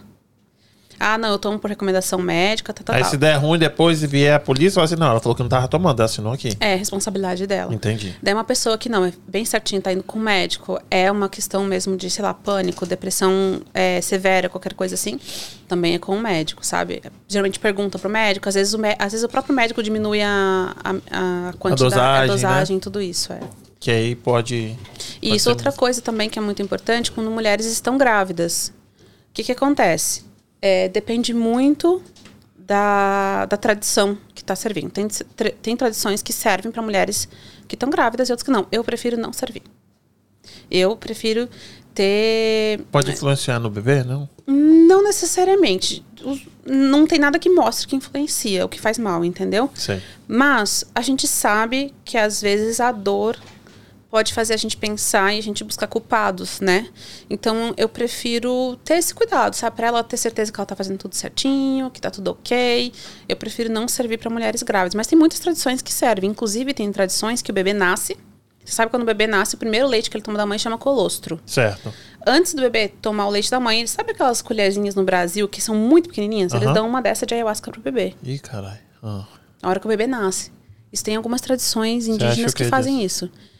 Eu acho que se a cultura deles acha que é o certo, eu não tenho voz pra falar sobre. Eu não faria com meu filho, mas Entendi. é a cultura deles, tá tudo certo, entendeu? É, então, assim, mulheres grávidas eu não sirvo, eu, eu não recomendo. Né? Eu acho que é muito intenso, a não ser que você queira muito e você assuma todas as questões. Ah, tá amamentando. Eu não vejo problema nenhum em tomar ayahuasca quando tá amamentando, tá? É muito pouquinho, né? É pouco, e, e o, e o DMT, aí. ele conecta no, é em você, ele não fica Entendi. pelo corpo, É. entendeu? Então, assim, é, mas tem quem prefira não, tá? Aham. Mas é mais ou menos assim, as contraindicações são mais para quem tem alguma questão de ordem psicológica, tá? Medicamento, né? E droga, né? Isso. uhum. Entendi. Mas, por exemplo, tem clínicas de reabilitação que a pessoa chega num nível de muito drogado e eles dão ayahuasca. É? A ayahuasca é muito utilizada para processo de reabilitação. É, né? E aí ela perguntou depois o quê? Se você não sente medo. Medo do quê? Deve ser da- da- das coisas que você, né? Sente. As Ah, pessoas de sentem. cobra, de... Não, as pessoas sentem medo. É normal a gente sentir medo. É normal a gente ter medo daquilo que a gente esconde de nós mesmos. Se a gente esconde é por um motivo. Então, imagina, você não vai ter medo dos seus traumas? Você não vai ter medo daquilo que você acha terrível dentro de você? Você não quer esconder de você mesmo quem Sim, você é, sim. às vezes, Sempre na sua jogar sombra? pra debaixo do tapete, né? Então você tem medo, é normal. É normal. Só que é um medo diferente, né? Um medo que você consegue ultrapassá-lo. Ó, a Fábia Batista falou: aprendo cada, cada vez mais com cada cerimônia. Gratidão, Mai. É, a gente realmente se transforma. Aprende muito sobre nós mesmos. Eu vou tentar falar seu nome, desculpa se eu não falar certo. Ianahe Prebianti.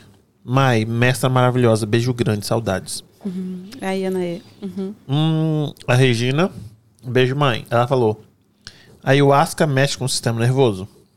Mexe com tudo dentro de você. Emocional, psicológico, mental, tudo. Mas não bate um pânico? A Gia Nunes falou. Mas não bate um pânico? Algo desesperador depois que passa? Como assim? Não fica ah, deprimido? Pode existir casos de pessoas que elas têm, por exemplo, uma depressão severíssima ou qualquer coisa relacionada a isso, que elas vão começar a ficar revivendo os processos da peia, por exemplo. Por isso que você precisa fazer a ayahuasca com alguém que você confie, que tenha referências. Eu não tô falando porque eu faço, gente. Tô falando isso porque é muito importante. Imagina, você fica num nível de vulnerabilidade que não tem como descrever aqui em palavras. Então, assim como tudo na vida, se você não tiver uma condução, um processo de integração pós adequado, pode trazer consequências que não são tão legais. Mas nunca aconteceu das pessoas que eu guio, mas pode acontecer, entendeu? Um dia pode vir a acontecer comigo também. né, com alguém. Já aconteceu, por exemplo, de eu tomar, eu vivi uma coisa, eu não consegui entender aquilo. E daí, quando a pessoa veio me oferecer mais medicina, eu falei, não aguento mais viver, sofrer isso, não quero. Então, a força passou. E eu, tá, eu não resolvi. Entendeu? Eu não, não agarrei a oportunidade.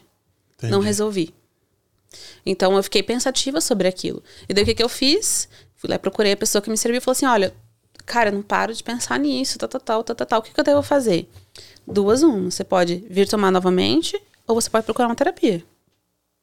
Então, assim, a gente também tem que ter responsabilidade sobre as nossas escolhas e sobre aquilo que a gente vive. Nada do que a gente vai viver lá é coisa que não existe, é que tá dentro de nós. É.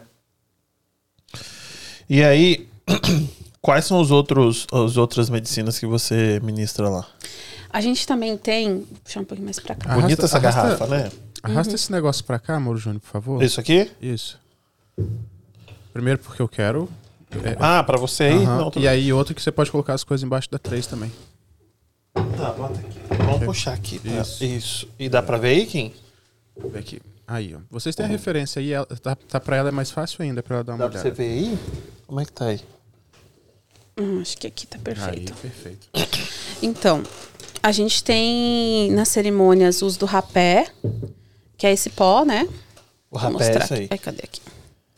É esse pó. Ó, tá Ele é cheio, hein? Você trouxe ele bem cheio. É, esse aqui chegou pra mim E aí, sexta-feira, eu acho. posso mostrar? Claro. E aí é dessa árvore aqui, né? O rapé eu pensei que fosse sempre da mesma árvore. Não, ele é feito de tabaco e outras ervas. Entendi. E nesse Ele caso pode, aqui é ele essa pode ser feito aqui. de, bar, é, de cascas de árvore, de raízes, de folhas. Por exemplo, tem rapé de arruda, rapé de menta, é, mulateiro, tem de vários tipos. Mas eu fiquei curioso. O que quer dizer rapé? Rapé, ele é o nome da medicina feita de é, é o tabaco e outras ervas que são queim, queimados, vamos falar assim, né? E viram esse pó. Esse daí é de Parica. O que, que é parica, gente? É uma É uma- árvore, é, é- a maior árvore. Mas- Não, desculpa. Não, vai não, você. não é pode. não. Não é essa aqui, é não? uma- Eu pensei que fosse essa, desculpa. É uma outra erva, né, que a gente utiliza junto. Esse aqui é um rapé que ele é bem fino. Então, por exemplo, um rapé mais fino você usa menos quantidade. Existe um rapé que ele é mais grosso, um rapé que é mais úmido. Então, tudo isso a gente vai aprendendo conforme a gente vai estudando sobre, né? E conforme a gente vai utilizando também em prática, né? E aí, esse aí você usa Deixa eu quando? colocar na mão. Bom, depende muito de cada um. Eu sou uma pessoa extremamente dosada, vamos dizer assim, sabe? Controlada. Então, eu uso. Agora, quando eu tive muita alergia ao pólen, eu usei bastante rapé. Eu usava quase todo dia, umas duas vezes por dia. Pra me ajudar com alergia ao pólen. Porque ele ajuda muito em qualquer doença respiratória. Qualquer, por exemplo, sinusite, renite. Azite tudo ele tá ajudando. É, exatamente. E também para quem tem ansiedade. Ele é muito bom porque ele traz muito pro estado presente, né? Então eu vou colocar um pouquinho aqui de rapé pra vocês verem. Você tampa pra mim? Tampo pra você. Cadê aqui?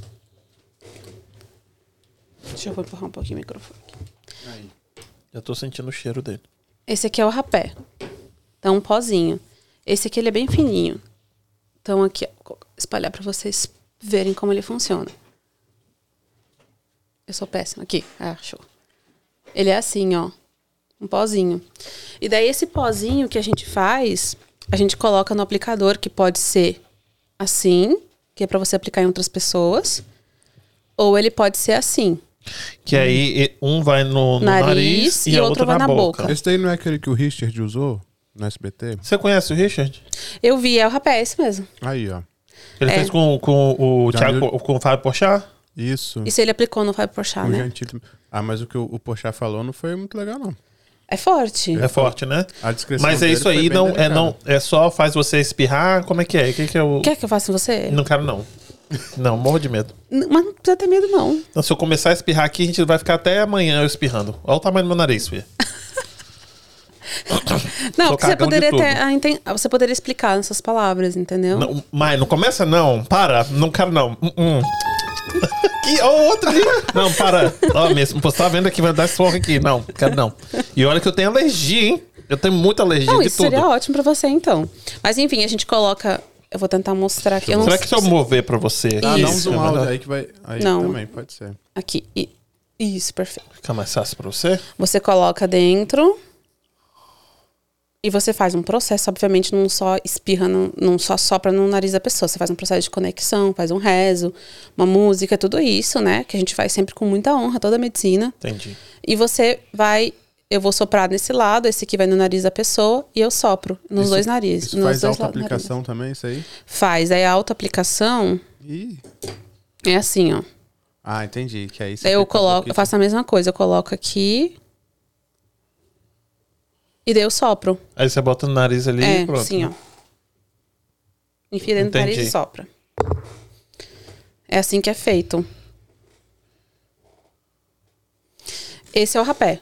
Ótimo, excelente para qualquer questão de é, respiratória e para quem tem ansiedade também é muito bom. Mas não tem nada a ver com, Não, com isso aqui. não. É só ele poder. é tabaco e Entendi. ervas, gente. Ele é só isso. Não tem nenhum um teógeno, não tem nada, tá? Entendi. Apesar de que quem é muito sensível espiritualmente conecta bastante, tá? É? Uhum. Eu, por exemplo, quando tomo um rapé, a gente chama tomar rapé, né? Eu fico alto, assim. É? Mas eu também fico alto com meditação e respiração, então eu sou sensível, entendeu? E esse aqui, que é o Asananga, é, é um colírio que ele pode ser feito com várias árvores, mas a mais conhecida é Samaúma, né? Essa que é a árvore grande. É, que é a árvore Ah. grande. E ele é um colírio que a gente vai colocar nos olhos. Ele arde bastante, tá? Por exemplo, assim, a ayahuasca, quando você vai tomar, o gosto é forte. Tem gente que gosta. Margoso. Ele é um. Pra mim, Maiara, é como se fosse uma mistura de café com cerveja queimado. Nossa, que delícia. Nunca tomei cerveja queimada, não. É, não, você lembra, entendeu? Entendi. Mas tem gente que fala que tem gosto de morango azedo. Tipo assim. É, cada um, cada um, né? É. Mas- Já teve Tem- alguém que levou um açúcar assim, ó, no bolso, assim, aí quando Não, a gente serve uma, uma frutinha depois. É. Pra tirar o sabor, é. Que às vezes você fica com ânsia de vômito por causa do sabor na boca, entendeu? Não é nem por causa de limpeza. É, mas tem gente que nem aceita frutinha, por exemplo. O rapé, ele é forte. Ele é forte. Não tem como negar, assim. Tem gente que fica ok, tem gente que... Eu, por exemplo, fico, pra mim é... Eu fico bastante com ânsia de vômito e coisas assim, né? E as, a sananga, ela arde bastante. Olha. E aí, qual, qual que é a, a intenção? A intenção espiritual dela, né, assim como o rapé é te trazer para presença, entregar teu resto para os espíritos, é você é, focar no seu propósito, ter foco no seu trabalho que você está tendo ali. A gente serve o rapé durante as cerimônias para te trazer para presença, para te trazer para aquilo que você veio buscar na cerimônia, né? Esse é o intuito que eu eu aplico o rapé. A sananga ela traz clareza. Então é tudo que envolve, imagina tudo que envolve os seus olhos. Ela tira, a gente chama de queima os véus da ilusão. Ela queima aquelas coisas que te impedem de ver claramente espiritualmente. Ela vai te trazer a clareza do direcionamento para entender as mensagens que você está recebendo, que você recebeu. E fisicamente ela é ótima para qualquer coisa de olho, pressão no olho, glaucoma. Teve uma experiência que para mim foi muito incrível. Teve um retiro que eu tava fazendo, tinha uma americana é, e ela foi fazer sananga primeira vez na vida. E fizemos a cerimônia da sananga. Depois que a gente fez a cerimônia da sananga, terminou, de repente eu escutei ela chorando altíssimo. Eu falei, meu Deus do céu, será que aconteceu alguma coisa? O que que aconteceu com a menina, né? Fui lá ver, ela tava chorando, porque ela usava, usava óculos desde muito pequenininha. E quando ela foi colocar o óculos, ela tava enxergando melhor sem óculos do que com óculos. Então foi muito incrível, assim, sabe? Então, a sananga, ela tem um efeito muito bom. Ela limpa seus olhos, sabe? Ela limpa as bactérias, vírus, diminui a pressão dos olhos para quem tem problema de pressão dos olhos. Ela é ótima. Para um tratamento para quem tem glaucoma Mas também é, mais. é mais parecido com rapé do que com ayahuasca também. Não, ele tem? não, não- também não, Não não, tem, não. acontece nada, é. Eu uso, eu tenho, como eu trabalho, eu sou terapeuta, né? Então, assim, eu fico muito no Zoom, eu dou aula, eu dou mentoria, eu dou curso, essas coisas. Então, eu fico muito no computador. Eu tenho problema de cegueira noturna, vocês sabem que é cegueira noturna? Aquilo que você vê, claro. Não, quando você tá de noite, Vê- é, qualquer luz, ela tem aqueles Sim. raios, assim, Ah, sabe? entendi. Que, que eu quero dizer? Aham. Então, eu, isso atrapalha pra você ver bem, certo? Sim. Então, quando eu tô com a cegueira noturna muito forte, porque meus olhos estão muito cansados, eu uso a sananga. E quanto tempo dura eh, o ar, o ar do disso aí no olho? Então, todo mundo fala que parece muito tempo, mas eles são ci- 50 segundos, um minuto. Ah, rapidinho assim? Uhum, uhum. Quer fazer? Não. Mai, pelo amor de Deus. Olha o outro ali também colocando pilha. Para. O que mais temos aqui, mãe? E a gente tem aqui o cambô. O cambô é maravilhoso. O cambô, ele é. Ah, esse ele vai experimentar. Não, esse não. Esse não pode hoje. É, o cambô, eu acho, não sei se as pessoas conseguem. Tá mostrando aqui? Vai colocar, vai. Não É sei se aí. as pessoas conseguem ver um brilhozinho. Sim. Esse brilhozinho que é o veneno do sapo. Ah, dá uma lambida nesse negócio aí, meu Júnior. Como? Dá uma lambida. Posso ver Não, aqui? não tá doido? Pode ver. Não, não, eu não, Não quero lambida? nem o, o rapé. Você acha que eu vou querer isso? hein, que pode tocar na pele se for, tiver uma feridinha. É esse aí mesmo. Hum. Esse Você tá pegando assim? Lava a mão, hein, Mai? Mas por quê? Pra depois botar na boca? Não, não, vai não. Essa aqui a resina tá, tá seca. Ah, tá. E aí, como é que faz isso aí? Eles vão pegar o sapinho, vão prender o sapinho com as perninhas, vão raspar de cima do sapinho e vão passar nessa paleta. Vão deixar secar, vai virar essa resininha. Quando a gente vai aplicar, a gente é, hidrata a resina. E quando a gente vai aplicar em você, a gente usa esse pauzinho aqui que é específico pra isso. Tem um outro que eu só que eu acho que deve ter ficado lá. Que você vai pegar, você vai esquentar esse pauzinho e você vai colocar na pele assim. Você vai fazer pontinhos. Você quer que eu mostre uma imagem dos pontinhos? Eu tenho aqui. Sim, mas esse aí, isso aí é como é que é? Você falou que não é luxuoso. Como é que é o nome do negócio? Esse aí dá uma. uma- uma- Não, você vai Viajadinho. passar muito mal. Passar mal? Muito mal. E qual a intenção disso? É pra, é pra- ele ajuda muito. Os índios chamam de panema.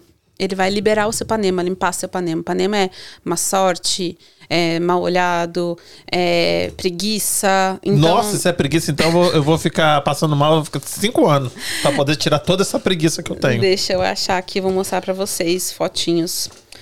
É, Por que, que nunca é um leite condensado, um brigadeiro? Por que, que tem que ser uns negócios E assim? quantos pontinhos tem que fazer? Depende da pessoa. Não, eu com 500 quilos aqui, quanto que é? Você deve ser uns seis pontos. Não, mas também não precisa me cagar todo não, tá, Mai? Te recebendo aqui em casa, assim, só porque eu sou Mas deve aqui, você não precisa, pontos. Ó, né? aqui, por exemplo. Eu, hein? Vamos ver aqui. Tá vendo? O pessoal tá vendo? Aqui. Sim. Isso inflama? Não. Isso aí, você fura, aí que ele entra É, na tá pele, né? aqui, ó. Essa pessoa já tinha feito mais de uma vez. Essa é uma menina que tá fazendo um dois, tratamento três, quatro, comigo. cinco, seis. Nossa, essa aí também tá fodida, hein? Ela Nossa, tá fazendo um seis. tratamento de lupus comigo. Essa pessoa aqui. Mas lupus? Não é má sorte? Lupus Uhum. não, que mas calma aí. Os índios falam que é pra limpar o panema. Que é pra limpar esse tipo de coisa, certo? Aham. É, porém, os estudos é, eles mostram que a, o cambô ele trabalha no sistema imunológico da pessoa. É como se fosse um reset no seu sistema imunológico.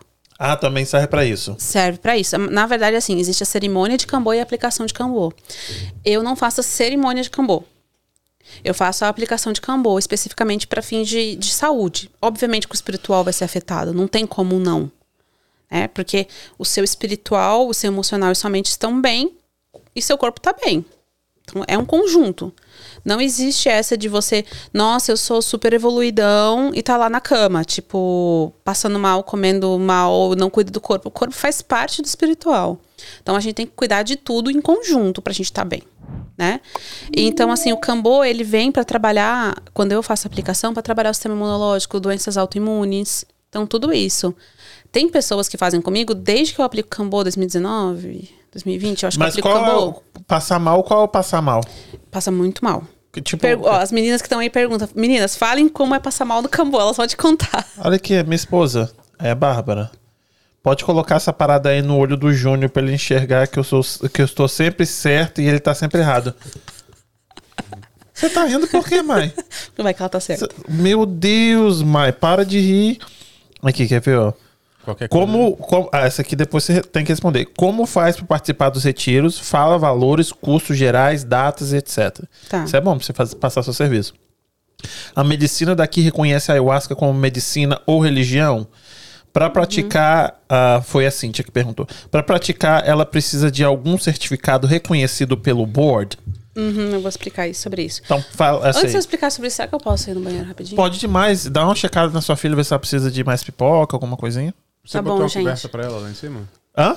Coberta? Co- Coberta não, mas tem bem aqui no cantinho da, da sala, tem um monte de cobertinha ali. Tá bom. Se, ela, se você Vou lá quiser. rapidinho, senão eu Tá não vou bom? conseguir me concentrar. Tá bom. Não tomei ayahuasca. Eu levei, eu levei 10 pontos com 80 quilos, o, o Gusmod falou. Quem, quem falou? 10 pontinhos? Ele levou 10, 6 pontinhos, ele levou 10. Ele tomou 10. Não, então eu tenho, que, eu tenho que tomar. 20 Eu vou parecer acupuntura. Eu, vou- De- de- Aquele todo, no, no copo todo, sou eu. Tem que ser o sapo mesmo. Não... Não, é verdade. Não é pontinho, não. Me dá o sapo que eu vou comer ele inteiro. De- do jeito que eu tô, me dá o sapo que eu como todo. A galera tá participando aqui, ó. A Fernanda. Fernanda, como é que você tá, menina? Ó, quando eu era criança, lembro muito da minha avó usando rapé. Lembro que eu e meus primos esperava minha avó dormir pra ir pegar escondido dela. Me fala aqui então, Fernanda, você usou? Já usou rapé? Ah, já fui em muitos retiros da MAI e amei todos. Uma grande transformação na minha vida. Só gratidão. O Gusmod Expansão da Consciência. A Sara falou: amo todas as medicinas. E a querida Mai maravilhosa. Ah, a Gisele Paz falou: tem um ano que faço uso das medicinas sagradas. Já fiz alguns retiros e posso dizer que mudou muito a minha vida. A medicina do Cambô faço tratamento com a Savannah Hiller. Savannah é a, a Mai. Cambô, você sente que vai morrer. Nossa, que legal. Ela queria. Quer que eu use essas coisas? Parece que você vai morrer. Nossa, Aí, que é bom. só- é sua disposição. aí. Se você quiser achar que vai morrer, Aí o Gusmão falou assim: verdade. Gente, mas depois você sente uma energia incrível. Não, mas não quero sentir que eu, que eu vou morrer, não. A Raquel concordando com a Bárbara. Meu Deus do céu. Tem muitos benefícios ótimos. Não, eu acredito, gente, mas eu sou muito cagão. não, é 50 segundos. Vai- vamos fazer em você, Kim. Tem esse outro aqui também que eu vou perguntar pra ela. Vai, em mim vai demorar uns dois dias pra sair essas coisas aí, pra limpar esses negócios aí em mim. É muita coisa pra limpar, né? Não é qualquer duchinha assim, não. Tem que lavar Mas Jaqueline, não tem como aí. comprar um litro desse tira preguiça aí? Aí, não é ó. pra mim, não. É pra uma amiga. Uma amiga, né? Tem que tomar É banho Jaqueline. aí, não dá- não Jack certo. Joy. Hã? Comigo não dá certo pingar no olho, não. Tem que tomar banho É verdade. Tá bem ela lá? Estão querendo, estão querendo se tem como comprar um litro desse desse preguiça aí. negócio, negócio da preguiça. Aqui, o Gusmod, ele falou que ele tem 80 quilos e, e tem 10 pontos. No meu caso, eu vou ter que comer o sapo. Do meu tamanho. ele tem 80 quilos. Eu não lembro nem quando eu tinha 80 quilos. Nem com 23 anos eu tinha 80 quilos. Eu tinha 82 quilos. É que, é, Quer ver que ela falou? A, Gi- a Gisele Paz falou: o Cambô você sente que vai morrer. É, isso mesmo. Nossa, que maravilhoso, hein? Que legal esse negócio. Me pergunto como que as pessoas descobriram. Aqui, o Cambô é um grande renascimento em todos os sentidos da vida. Não, parece que você vai morrer e tá renascendo, querido. Se você não morreu, renasceu. Escapei, né? Vivi. Ele vai cagando mesmo. Eu, eu tô cagando mesmo, eu tô cagão. O Kanban é ótimo. Tem pessoas que fazem comigo desde que, eu, desde que eu apliquei, uma vez por ano, duas vezes por ano eles fazem. Nunca mais ficaram doentes. Não é eu que tô falando, é o que eles falam pra mim, tá? O que, que é isso aqui? Esse aqui é rapé. Ah, também? Só que é, outro diferente. tipo, aham. Esse é mais grosso. Não, esse aqui. Esse é um pouquinho mais úmido só, mas não é mais grosso, não. Entendi. Mas não importando, não importa se ele é úmido ou não, eles fazem a mesma coisa. É, é porque assim, cada planta tem uma propriedade, não tem? Aham. Por exemplo, quando você usa um rapé de menta, ele vai te ajudar muito na respiração. Congestão nasal. Entendeu? Quando você usa um rapé, por exemplo, um lateiro, ele vai trabalhar muito mais para estado de presença. Por exemplo, a parica, o que, que eu senti com a parica? A primeira vez que eu provei parica. Então, eu não- nunca tinha provado a parica. Eu senti que ela me ajudou a estar mais conectada com o meu corpo. Eu senti mais as sensações do meu corpo. Entende? Então, eu senti mais sobre a temperatura do ambiente que eu estava. É Ele me trouxe para um estado de presença. Acho que seria ótimo para quem tem ansiedade, por exemplo. Então, cada é, planta tem um, um intuito de uso. É, tem, tem rapé até de maracujá. É, maracujá tudo é maravilhoso, né? e esse, esse lencinho aqui é pra quê? Não, só para mim colocar em cima, né? Entendi. E isso aqui? Esse aqui foi uma amiga minha que trouxe lá do Brasil para mim. Eu uso nas cerimônias. Bonito. Mostra aí, Kim. Ok. Lindo, né? Bonito. Feito pelas, pelos... Se eu não me engano, foi pel- pelos Ainauá. É, ah, não é da onde? É, é uma tribo do Brasil. Aonde? Amazônia. Ah, entendi. Você acha que O Gus Mod falou que eu nunca mais fiquei doente depois que usei o Cambô com você, há três anos. Uhum. De onde que ela. De que parte do Brasil você é? Eu sou Sou. de Santa Catarina. Ah, E esse cristal?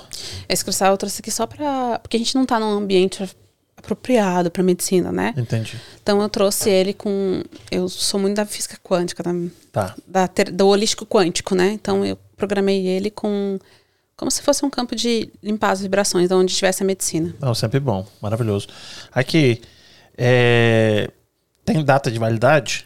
Então, recomenda-se utilizar dentro de um ano. Ah, dura isso tudo?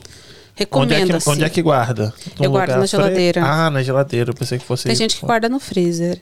Ah, então, mas tem que ser refrigerado. Isso. Recomenda-se. Mas tem Ah, mas gente é- que guarda em um ambiente seco e arejado. É isso que eu ia falar, Ok. porque se for na floresta não vai ter geladeira. Então, no ambiente seco e, e arejado é ok, né? Mas é, recomenda-se utilizar menos tempo possível, né? Entendi. Mas é, ele dura mais ou menos isso. Eu já fiz um teste. É? Deixei guardado pra ver. Vamos falar do o que a Cintia perguntou, o negócio do, do board, se você tem. Como é que é? Eu vou ler de novo. Tá. É, a medicina daqui reconhece o ayahuasca como medicina ou religião. Para praticar ela, precisa de algum certificado reconhecido pelo board? Então, que que os Estados Unidos é o país da liberdade, certo? Então a gente tem a liberdade de exercer nossa fé, nossas crenças. Então a gente tem liberdade religiosa. Tudo que envolve fé e crença é religião. Então a gente tem a liberdade religiosa e através da liberdade religiosa, que é esse direito de exercer a nossa fé, porque eu acredito que a ayahuasca, não só com todos esses benefícios que eu falei pra vocês, ela tem um benefício muito grande espiritual. Ela te desenvolve espiritualmente num nível que você não consegue imaginar. Ela te mostra coisas que você não sabia sobre você mesmo. Ela tem gente que encontrou Deus, tem gente que encontrou com as entidades que acredita, né? É, então eu acredito muito no trabalho espiritual com a ayahuasca, certo? E tudo que é espiritual é sobre a minha fé sobre aquilo que eu acredito. Então, os Estados Unidos, ele permite o uso de ayahuasca para liberdade religiosa, com, com, com esse essa liberação vem da liberdade religiosa para você utilizar, porque a ayahuasca aqui nos Estados Unidos é considerada droga nível A1, né, nível A, né, que eles chamam que é as mais fortes. Eu não sabia. Por causa do DMT? É, uhum. Como faz para participar dos retiros? Fala sobre valores, cursos gerais, datas e etc. Então, agora no verão, a gente fala que a gente tá na season, né? Então, o pessoal gosta muito de fazer outside, muito de fazer fora. A experiência dentro de um ambiente fechado, como por exemplo aqui no basement, como a gente fazer fora, é totalmente diferente. Sabe? O contato com a natureza é muito importante, com fogo e tudo mais. Então, durante a, a, season de verão, aqui em New England, é quase todo final de semana. Por exemplo, como eu estava te falando, né? O único final de semana que eu não tenho cerimônia esse mês é agora. Todos os outros eu vou ter cerimônia. Tem dia 18 em Phoenix, no Arizona. Daí a gente vai ter dia 24 a 26 aqui em New England, que vai ser um retiro só para mulheres. E depois eu ainda não fechei a agenda de julho, mas porque talvez eu vá para Havaí. É por isso que eu não fechei ainda, sabe? Tô entendendo como vai funcionar isso. Vamos um grupo de pessoas para fazer o que a gente chama de feitio, que é preparar a ayahuasca, né? E daí, agosto, eu também não fiz ainda. Em setembro, a gente vai trazer o indígena do Brasil, que, chama, que é o Mapu. Mapu Honey Queen, pra quem quiser pesquisar. Inclusive, ele fez algumas músicas com, com a Loki, então fica fácil de você localizar até ele, né? E ele vai estar aqui em setembro com a gente num tour de três ou quatro semanas. A gente vai estar com ele viajando pelo país. Vai falar de preço ou não? O preço ele varia, tá? Por exemplo, a gente vai pra Fênix agora. E aí a gente chama de energia de troca, né? Porque tem um custo pra gente estar. Custo da medicina. O custo do local Da pra gente locação, fazer. De é. tudo, né? De Sim. tudo.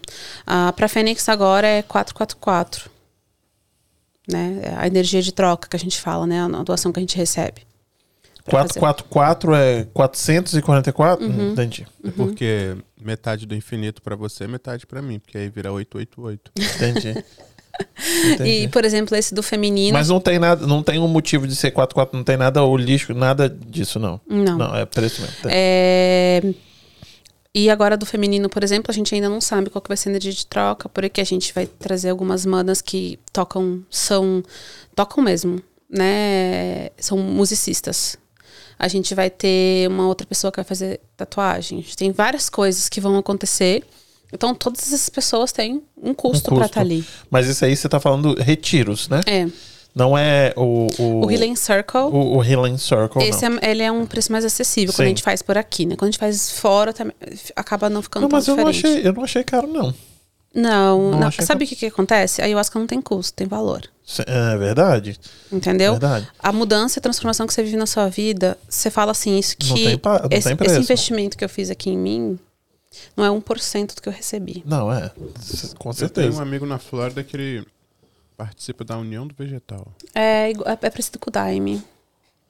O Daime e a União Vegetal são religiões que utilizam o sacramento da ayahuasca, né? Utilizam a ayahuasca como sacramento. Uma forma bem esdrúxula da gente fazer uma comparação, imagina a igreja católica a hóstia. Sim. Seria o Daime, ou a ayahuasca, né? Que eles chamam de Daime. Vamos falar um negocinho mais diferente que tava falando lá em cima? Hum. Da sua filha? Posso falar? Pode falar? Uhum. Hum. A minha filha. Pode perguntar. E se você já ministrou isso com sua filha, Já. Ah. Uhum, minha filha já tomou três vezes. quantos anos tem sua filha? Ela tem oito. Oito anos. E Uhum. aí ela tomou quando?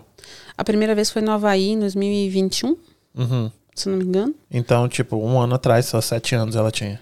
É, não, 2020 então foi. Seis aninhos. Ela tinha seis para sete anos, Aham. se eu não me engano. E aí ela falou que queria, você falou, tá bom. Então, eu nunca incentivei. Eu sempre, ela me pergunta, eu respondo. Porque eu acho que eu não tenho que incentivar qual caminho religioso ou espiritual que ela tem que ter. Certo? Ela vê o que eu faço, eu pergunto, eu respondo. Mas é a minha fé. Você acha que eu vou achar errado minha filha seguir aquilo que eu acredito? Acho que você tá certa. Não é verdade? Concordo. Quando. Vou dar um exemplo que eu dei pra você lá em cima. Um católico. Ele vai lá e faz o filho ir pra catequese. Uhum. Fazer catequese, fazer é, tudo que tem que fazer, tomar hóstia e tudo mais. Às vezes a criança nem quer. Mas tem que ir. Às vezes até apanha se não ir, né? E falando da minha época, pelo menos, né? Hoje em dia eu não sei mais como é que funciona. Mas antigamente era assim. Hoje não pode bater, a Xuxa falou que não pode. Você briga, entendeu? Seu filho aí. Então, é porque você tá fazendo o quê? Você tá falando que seu filho precisa seguir aquilo que você acredita que é certo. É a sua fé. A minha fé é essa, mas eu nunca obriguei minha filha a fazer nada. E outra coisa, não dou a mesma dose que eu dou para um adulto, para uma criança, obviamente. E não é a mesma graduação também. É bem menos, menos do que isso aqui, do que eu mostrei para vocês. Menos do que isso aqui, uma graduação muito mais, muito mais fraca. Mas aí, qual que foi? Ela. Ela foi teve uma mesmo processo? experiência. Teve uma experiência? Ela e ela tomou, depois contou pra você? Contou. Ah. Foi lindo demais, né? Ela tomou, ela dormiu logo na sequência. Ela tava muito nervosa. Antes de começar, ela teve diarreia. Antes de tomar, porque ela tava nervosa. E eu várias vezes falei: Você tá, tem certeza disso? É isso que você quer? Por que você quer? Mãe, eu senti dentro de mim que eu preciso. Assim, mas pra quê, filha? Mãe, eu senti dentro de mim que eu preciso. Você, eu confio em você, filha, mas tem um motivo? Mãe, eu senti dentro de mim. Eu falei, tá bom. Porque eu sempre falo pra ela sobre ela sentir, ela ser verdadeira e tudo mais, né? Então a gente preparou a cerimônia, coloquei o lugar pra ela, foi lá no Havaí, inclusive, a gente tava lá. E ela tomou a dose. Eu dei muito pouco. É muito pouco mesmo. E ela dormiu. E de repente ela acordou e ela falou: Mãe, estou com dor de cabeça. E daí eu falei assim: Você quer comer alguma coisa? Você... Porque, como ela tinha tido diarreia antes de começar a cerimônia, ela pode ter ficado um pouquinho desidratada. Daí eu falei assim: Você quer água? Ela tomou bastante água, tomou quase uma garrafinha cheia de água. E eu falei assim: Você quer alguma coisa? Ela falou: Não, agora vai começar o meu trabalho. Eles vão fazer o trabalho em mim. Eu falei: Eles quem? Ela falou assim: Depois eu te falo. Deitou, se cobriu. E teve o processo dela. Depois ela levantou. No que ela levantou, ela teve um processo espiritual.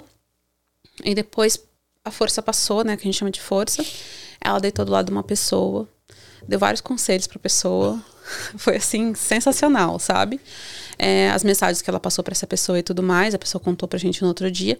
E depois de muito tempo, ela falou que estava preparada pra contar o que aconteceu. E ela falou que Jesus veio até ela, junto com alguns médicos e que esses médicos tiraram as memórias ruins que ela podia ter, medos e tudo mais, e limparam isso nela. E foi isso que aconteceu. Uau. Então foi, foi essa experiência dela. Você recebeu crítica por causa disso? já? Muitas. Aham. O que, que a galera fala? Ah, porque isso é responsabilidade. Por que você vai dar pra uma criança que criança não sabe o que quer? Sabe? E eu faço a mesma pergunta, gente, é minha fé, é aquilo que eu acredito. Então, pra mim, não é errado.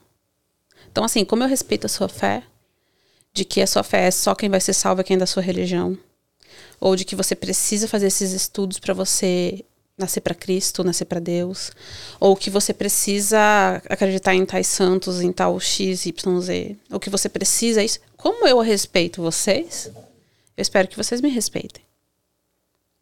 Sabe? E Mas não aí- é uma coisa assim que eu fui lá sem nem entender o que eu tava dando pra minha filha e dei. Não. Eu estudo isso massivamente. Sabe? Eu estudo isso massivamente mesmo, tanto cientificamente quanto espiritualmente. Então eu sei o que eu tava, eu sei o que eu estava fazendo com minha filha. E assim, então isso aí já engloba também o que as pessoas falam sobre a sua espiritualidade, sua religião, Uhum. né? Ah, essa é, geralmente é, é a crítica.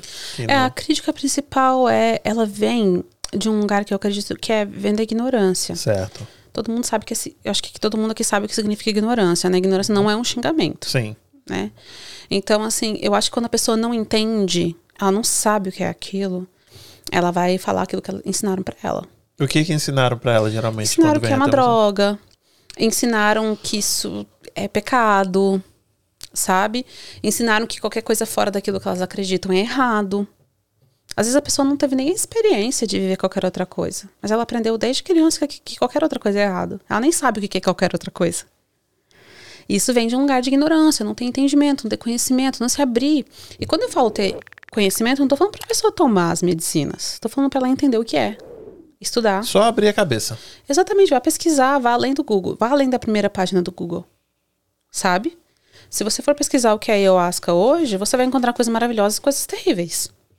Isso que eu ia falar com você, que é o meu próximo ponto, mas continua. Então, a, é, acho que a maior crítica que eu recebo com relação à, à medicina, ela vem de lugar das pessoas que não sabem o que é a medicina. Elas não têm entendimento. Elas simplesmente julgam que é aquilo sem. Ah, porque pesquisou numa página, viu uma- um noticiário e elas acham que sabe o que, que é. Entendeu? E o, essa parte de ruim, uma pessoa que fala muito disso é o filho do Chico Anísio, né? Não sei se você é, já viu ele é uma falando, né? história. Foi a primeira história que eu vi quando eu fui pesquisar ayahuasca. Me Que deixou aterrorizada. Dele, né? Filho dele. Existem muitas versões da mesma história. Aham. Então não tem como a gente falar especificamente dela, porque existem realmente muitas versões da mesma história. Existem pessoas que falam que ele tomou ayahuasca sozinho e foi pro, pra, pra praia, enfim. Tem pessoas que falam que ele tinha tomado há quatro anos atrás e como ele tinha mudado de vida, meio que se tornado aquilo que a gente chama de do arquétipo do bicho grelo, sabe? Parar de comer carne, enfim, tudo isso. E as- os pais acusaram que ele ficou lalezinho por conta da ayahuasca. Existem muitas versões da mesma história. Muitas. Então, eu não, não, não, não tenho voz para falar sobre isso, assim, sabe? Mas, aquilo que eu, que eu disse, eu já fiz pesquisas, inclusive nos estudos científicos que vocês podem pesquisar de Harvard, de várias outras eh, faculdades que fazem, né? Eh, não existe nenhuma morte comprovada com causa por causa do ayahuasca. Não existe nenhuma, nenhum laudo eh, que comprove que alguém morreu por causa de ayahuasca. É, no caso, ele diz, né, que o filho dele tomou Uhum. e nunca saiu. Tipo, você tá falando nessa, nessa crescente, né? Ele, fala, ele falou Uhum. Não tem que. como não. É, não, esse, esse é o que ele diz. Eu vi o, o podcast, um Uhum. podcast que ele esteve.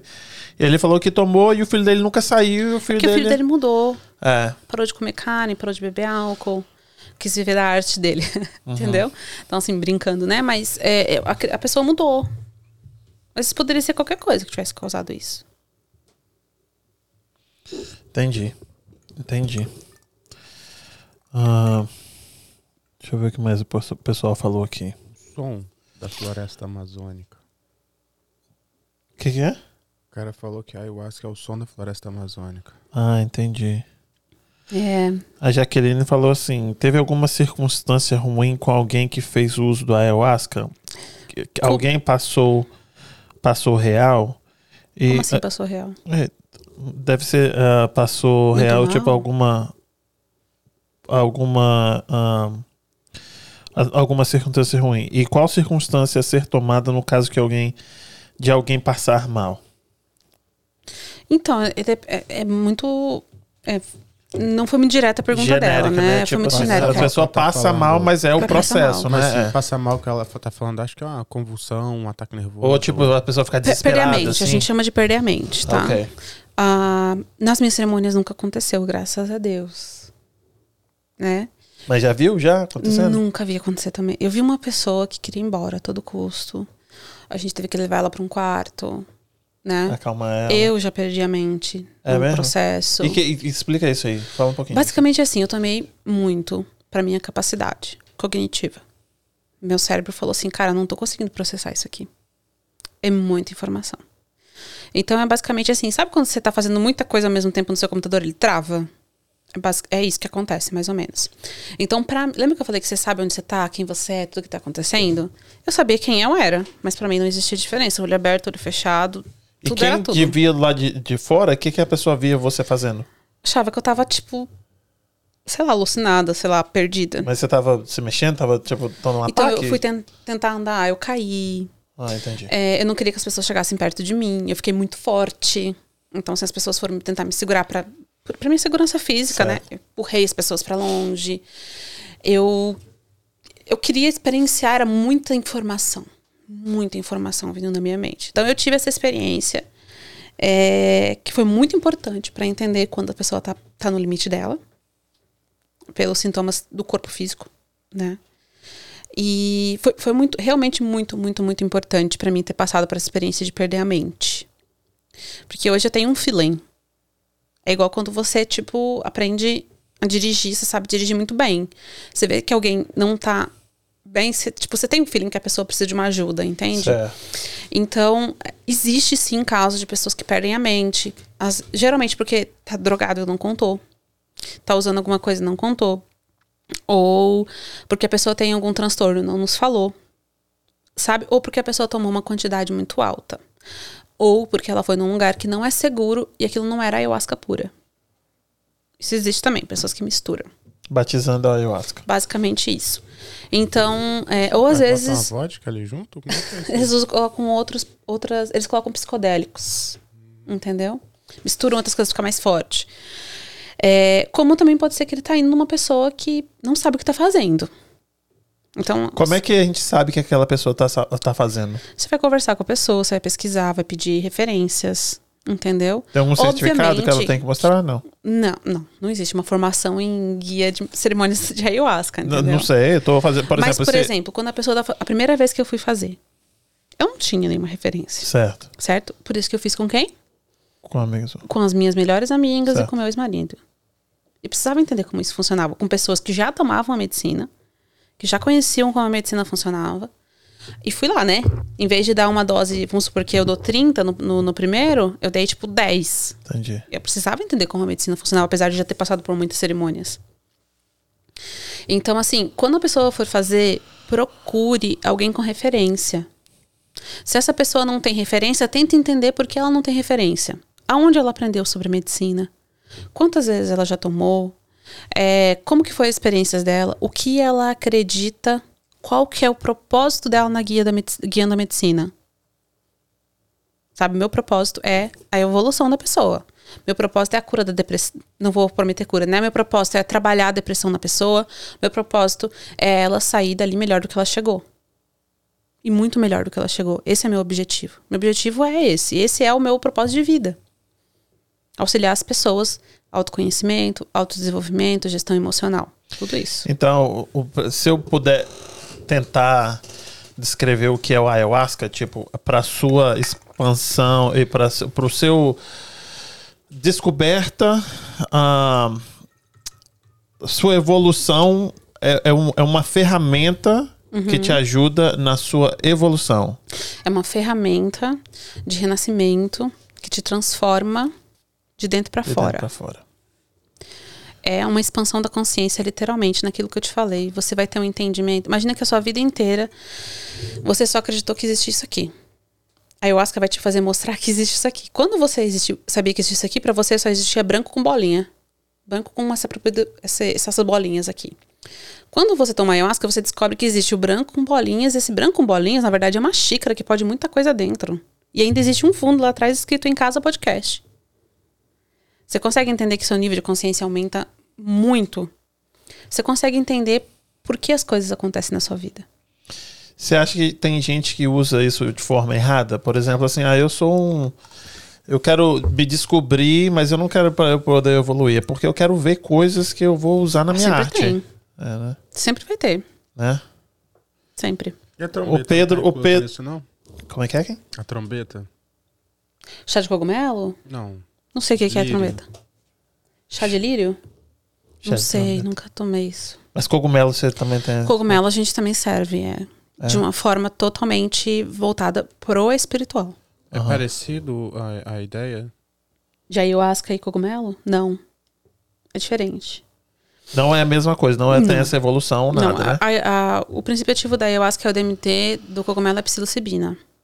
São coisas diferentes. Ah, mas fala um negócio aqui que a gente entenda. Agora no português. É. É, um é ayahuasca, outro é cogumelo.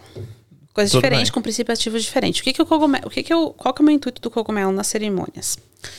As pessoas tomam o cogumelo, porque a ayahuasca ela vai te trazer muitas informações. Mas informações, assim, num nível que você não imagina. Aham. Às vezes, dependendo da pessoa, ela fica confusa. Certo? Porque ela ainda não tem um discernimento, às vezes, para Pra integrar tudo interpretar aquilo. tudo aquilo ali. isso. Exatamente. Muita informação, agora eu tenho que. É. Uau, e agora? Às vezes ela sai meio confusa. Aham. da, da cerimônia, tá? Ah, o cogumelo ele vem para trazer uma clareza. Eu brinco que a ayahuasca mostra o que e o cogumelo como. Entende? Mas assim, a dose que eu sirvo de cogumelo é bem pequena. Mas é, aí você tem retiros específicos para tem poder me específicos para cogumelo e tem alguns que as duas medicinas, uma num dia e outra no outro. Nu. Tem retiros e nos retiros, por exemplo, esse que a gente vai ter do feminino, são duas noites de cerimônias. Duas noites de ayahuasca. É, moça. O Pedro falou assim: duvido tomar agora, em- agora na live. Ah, Pedro, para, moço. Você é doido. Eu, hein? Eu duvido também. Falei pra ele que eu quero ver ele tomar depois da live. É verdade. A Jaqueline aqui explicou, falou assim: se a pessoa precisa ser hosp- hospitalizada, nunca aconteceu, como você já falou. Comigo não, mas ah, já existem casos. Tipo, a pessoa passar muito mal, ter, sei lá, uma arritmia cardíaca, um ataque cardíaco, né? E precisar chamar a ambulância, essas coisas. Por isso que é importante na anamnese que a gente faz, a pessoa não mentir. Não mentir, né? É bem importante. Por isso que a gente pergunta, por exemplo, lá quando a gente manda os documentos para a pessoa preencher, a gente pergunta: existe algum caso na sua família? Pais, irmãos, né? Disso, disso, disso, disso, disso, disso, disso, disso, disso. Um, um monte de folhas que você precisa assinar e responder. Pra gente verificar se você pode fazer a ayahuasca ou não, ou se você tem necessidade de um aval médico. Entendi. A ayahuasca não é brincadeira. Pergunta se ela trabalha com peiote. Não, eu não sirvo peiô, mas o peiô é um chá feito de cacto, muito comum aqui nos Estados Unidos, muito, muito, muito mesmo, né, pelos nativos americanos. E ele também tem um princípio ativo nele. Eu não vou saber falar porque eu não estudo sobre o peiô, mas ele também tem um princípio ativo nele. Só que ele é mais suave. Foi o Jonathan que perguntou. Magno, abraço, querido. Aqui. ah, preconceito de outras outros líderes religiosos já ouviu falar alguma coisa? Tem, tem, né? É normal. As pessoas acham que é errado. Aham. O povo acha que é uma coisa pagã que você vai pro inferno? Uma É, coisa do, do Tem demônio? pessoas que acham, assim, as pessoas vão achar que é, ou é droga, ou elas vão achar que. Pessoas que não, não acreditam, né? Que acham errado. Ou que é alguma coisa demoníaca, Uhum. Né? Ou que é alguma coisa do mundo. Mas não vai uns- um pessoal de igreja lá não, escondido? Vai. Hum. Vai bastante, inclusive. É mesmo? Uhum. Já tive ex-pastor, já tive pastor, já tive família evangélica. Tá, mas eles chegam lá e falam o quê? Então, a- vou, vou contar um caso específico. Conte-nos um caso, então, específico pra nós, Maia. Teve uma pessoa que ela foi participar de um dos meus retiros pré-pandemia. E essa pessoa teve uma transformação muito grande na vida dela, um rapaz super jovem. Teve uma transformação muito grande na vida, na vida dele, né? E então assim, quando eu lembro que quando ele chegou, né, a gente acompanha por alguns dias, tá ali sempre em contato. E essa pessoa falou assim pra mim: Nossa, meus pais não estão acreditando, estão achando que é só porque. Tipo, porque ele teve uma briga dentro de casa antes de fazer. Né? Uma briga muito forte, porque a família inteira é evangélica, inclusive ele era evangélico. E o que aconteceu foi que depois dessa briga ele voltou transformado, diante de tudo que ele viveu na cerimônia, né? Foi, foi duas noites de cerimônias também aquela vez que ele participou. Ele nunca tinha feito e já vai pra duas. Pum. É. E Entrada, hein? ele voltou pra casa transformado, e daí tanto que a família falava que isso era só tipo. É só agora que acabou de chegar. Fogo de palha. Isso. O que aconteceu? Um ano e pouquinho depois, quase um ano e meio depois, a família, o pai, né, e a mãe vieram me procurar.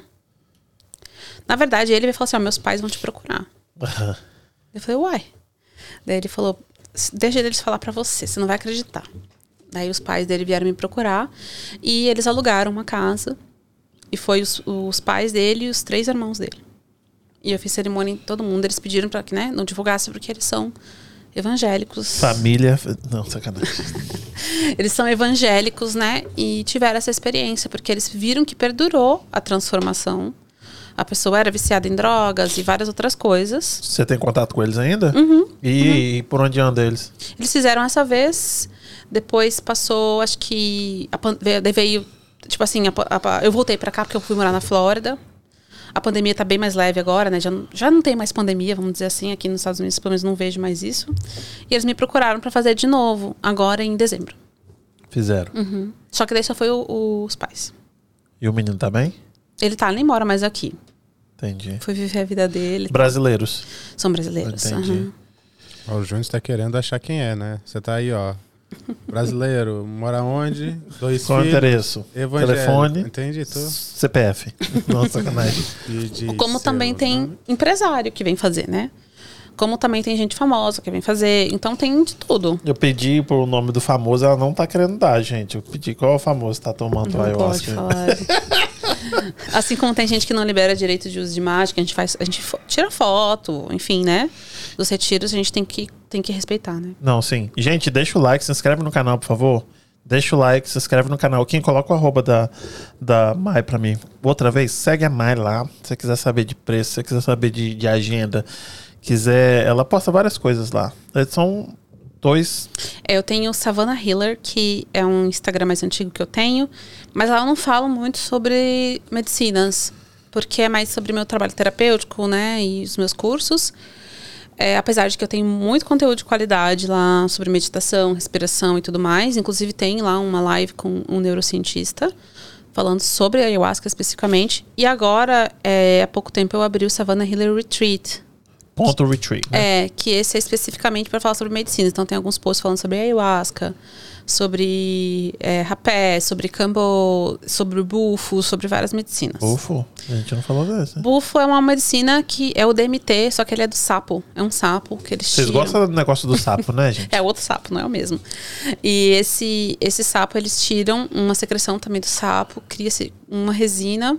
E essa resina ela é, é, é fumada também. Existem pessoas que fumam, existem pessoas que, se- que aplicam né, o bufo fumando.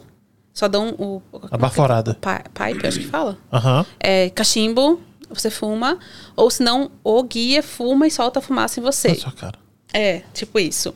Existem essas duas formas de aplicação que eu conheço, tá? E você tem um processo também, só que ele é super rápido. 20 minutos. Bem rápido. O que, que é isso aqui? Eu- na minha cabeça, antes de pesquisar, sei lá, antes de, de eu começar a assistir podcast de falar de ah, ayahuasca, eu achava que a ayahuasca era feito dentro de uma uma uma cabana, uma oca muito quente e tomava aquilo e ali era muito quente tinha ah, esses eh, os, os mantras. O que, que é isso? Eu, eu tava viajando? Existe coisa chamada temascal, Ah, que é feito dentro de um espaço que parece uma oca, uma redondinha assim. E dentro tem é muito calor. É uma Isso. sauna muito, muito, muito, muito, muito, muito, muito quente. E você toma alguma coisa. Tem gente que toma, tem gente que não toma. Não é necessário tomar nada porque que, você que vai é ter que eles tomam? Tem gente que toma ayahuasca. Tem Ah. gente que toma outras coisas. Depende muito de quem vai aplicar em você. O Temascal, se eu não me engano, a origem do Temascal é mexicano. Se eu não tô bem enganada. É muito forte. É Tem um, negócio rebirth. do- Não sei se você falou mexicano, me lembrou aqui. Não sei se são peruanos Me ajuda. Ah, que tem esses rituais xamânicos que a galera também toma um chá. Que eu não sei te falar. Se eu me der dois minutinhos aqui, eu consigo dar um Google. Que é a galera que. Eu acho que é do Peru. No Peru tomar ayahuasca. É, é, é Eu pensei que também. tivesse. é, eu achava até que era. ah, tivesse nascido, né? Tivesse né, descoberto a ayahuasca no Peru. É na floresta que amazônica. É na floresta amazônica. Terminou? Eu vou dar uma olhada aqui pra Tá, ter certeza dá uma que eu tô pesquisada. Aqui, o Gusmod, ele falou: Eu já participei 18 vezes por estudo da expansão da minha consciência. Todas foi transformadora e única. Você entende que todas as, todas as religiões é um só pedacinho do grande Criador. Foi o que ele escreveu. Gente, deixa o like, se inscreve no canal, por favor. Façam perguntas. Façam perguntas aqui, que agora eu tô respondendo todas as perguntas para ela. E você falou todas que você usa, todas as, as medicinas que você usa e que você estuda são essas aqui. Uhum. É, eu tô, ah, então, as medicinas que. Primeiro, a maior tecnologia que o ser humano possui é o processo de consciência alterada, que pode ser acessado por uma coisa muito simples, que é a meditação. Aham. Os meus primeiros processos de alteração de consciência sem uso de nada foi com a meditação. É a nossa maior tecnologia que a gente, a gente tem, tá? Então, eu uso meditação nos meus retiros, né, para você se conectar é, com o seu animal de poder, com sua criança interior, com, enfim, com aquilo que você precisa se conectar. A gente utiliza a ayahuasca, o rapé, a sananga e cacau também. Cacau é o cacau mesmo, sabe? 100% cacau. É isso, a gente A faz um fruta chá. mesmo. É, a- da fruta a gente cria o 100% cacau, que parece um chocolate, mas ele é só cacau. Porque eu não sei se você sabe, chocolate é o cacau com açúcar e gordura. Certo. Então, por exemplo, o chocolate branco nem tem cacau. Aham. É só açúcar e gordura. Então, é, o cacau é 100% cacau. A gente faz, a gente chama de fazer um rezo, que a gente coloca intenção, o propósito e prepara ele com uma intenção. A gente faz um chá e a gente toma. O propósito do cacau é expandir o chakra, o chakra cardíaco, o amor incondicional, né? Ele também é, vem. Cacau existe em muitos lugares do mundo, mas a cerimônia de cacau é muito forte no México né? Até tem uma deusa específica do cacau. Ah, então, assim, as principais medicinas que a gente utiliza é, são essas, tá? A rainha da noite é, sem dúvida nenhuma, a ayahuasca. É a rainha, assim, a principal medicina, porque é o trabalho mais forte, o trabalho mais longo, o trabalho mais profundo e mais transformador. Mas todas as outras medicinas são extremamente importantes, tá? Ajudam, né? Uhum. E, e é muito engraçado. O Gusmonde, que falou que já fez 18 vezes, ele fez a primeira vez comigo. Em 2020, se eu não me engano. Nossa, 2020 até agora fez 18 vezes. É, ou Ah. 2019 ou 2020. Ele me corrige aí se eu estiver errada.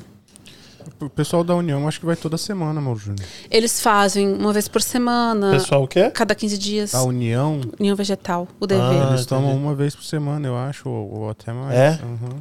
Você tá falando que o menino tem dois anos e já tomou 18, 18, né? entendeu? É. Uma Tinha vez que ser por semana, 52 ele vezes, tá até- deu ele- 104 já. Ele tá até anos. comedido. Tá, é verdade. tá segurandinho. E aquela outra parada, quer falar não? Cada ali é bom, hein? Ele já quer sair do assunto, ó. Tá bom, então da próxima vez você fala, então. Ah, eu quero agradecer a galera. Tem mais alguma coisa que você quer falar? Porque a gente, né, deu uma explicada boa no ayahuasca. O que, que você acha? Então, eu acho assim que mais importante, antes de qualquer coisa, é se você sentir o chamado para participar da cerimônia, tá? Não faça por modinha, porque seu amigo tá fazendo. Óbvio que você ir para conhecer o novo também não é errado, não é pecado, né? Como a gente fala. Mas tente entender por que você tá indo para uma cerimônia. Tente fazer uma cerimônia com alguém que é de confiança. É muito importante você estar num lugar que você se sinta seguro é muito importante você estar se sentindo seguro. Porque você fica num estado muito vulnerável. Você sabe o que está acontecendo, sabe quem é você, sabe tudo, gente. Você não fica louco. Não é isso que acontece. Mas é muito importante a gente fazer isso com alguém que a gente confie, com alguém que a gente se sinta seguro e com alguém que a gente saiba qual que é o propósito daquilo. Né? É, busque entender se você tem qualquer doença ou qualquer outra coisa que possa ser um, algo que chame atenção, um red flag, sabe? É alguma coisa que te. às vezes não vai te impedir, mas precisa ter um, um uma preparação muito maior do que só se inscrever e participar, né? Ah, converse com a pessoa que vai fazer o servimento, que é a pessoa que vai abrir a mesa, a pessoa que vai servir a ayahuasca, para ver se você está de acordo com a forma que vai servir. Que não adianta, por exemplo, por exemplo quando eu fui fazer para essa família evangélica. Obviamente que eu não fui. é, eu, eu, eu respeitei a crença deles. Então, por exemplo, nas minhas cerimônias toca. A gente é universalista. Então, eu toco músicas xamânicas, que é os índios cantando mesmo, a músicas de Umbanda. Tem tudo, né? Desde que seja dentro do propósito do amor e da cura. Mas eu não vou fazer isso com uma família que não concorda com isso. Por que, que eu vou colocar isso? Eu tô sendo que colocar desrespeitoso. um Aline Barros, então, pra tocar. Vai ser desrespeitoso com eles. Então, o que eu toquei foi músicas xamânicas, músicas que não estavam falando especificamente de religião, estavam falando sobre amor, transformação, cura, ou músicas evangélicas, louvores, que inclusive nas minhas cerimônias tem. Tá? A gente coloca música evangélica também.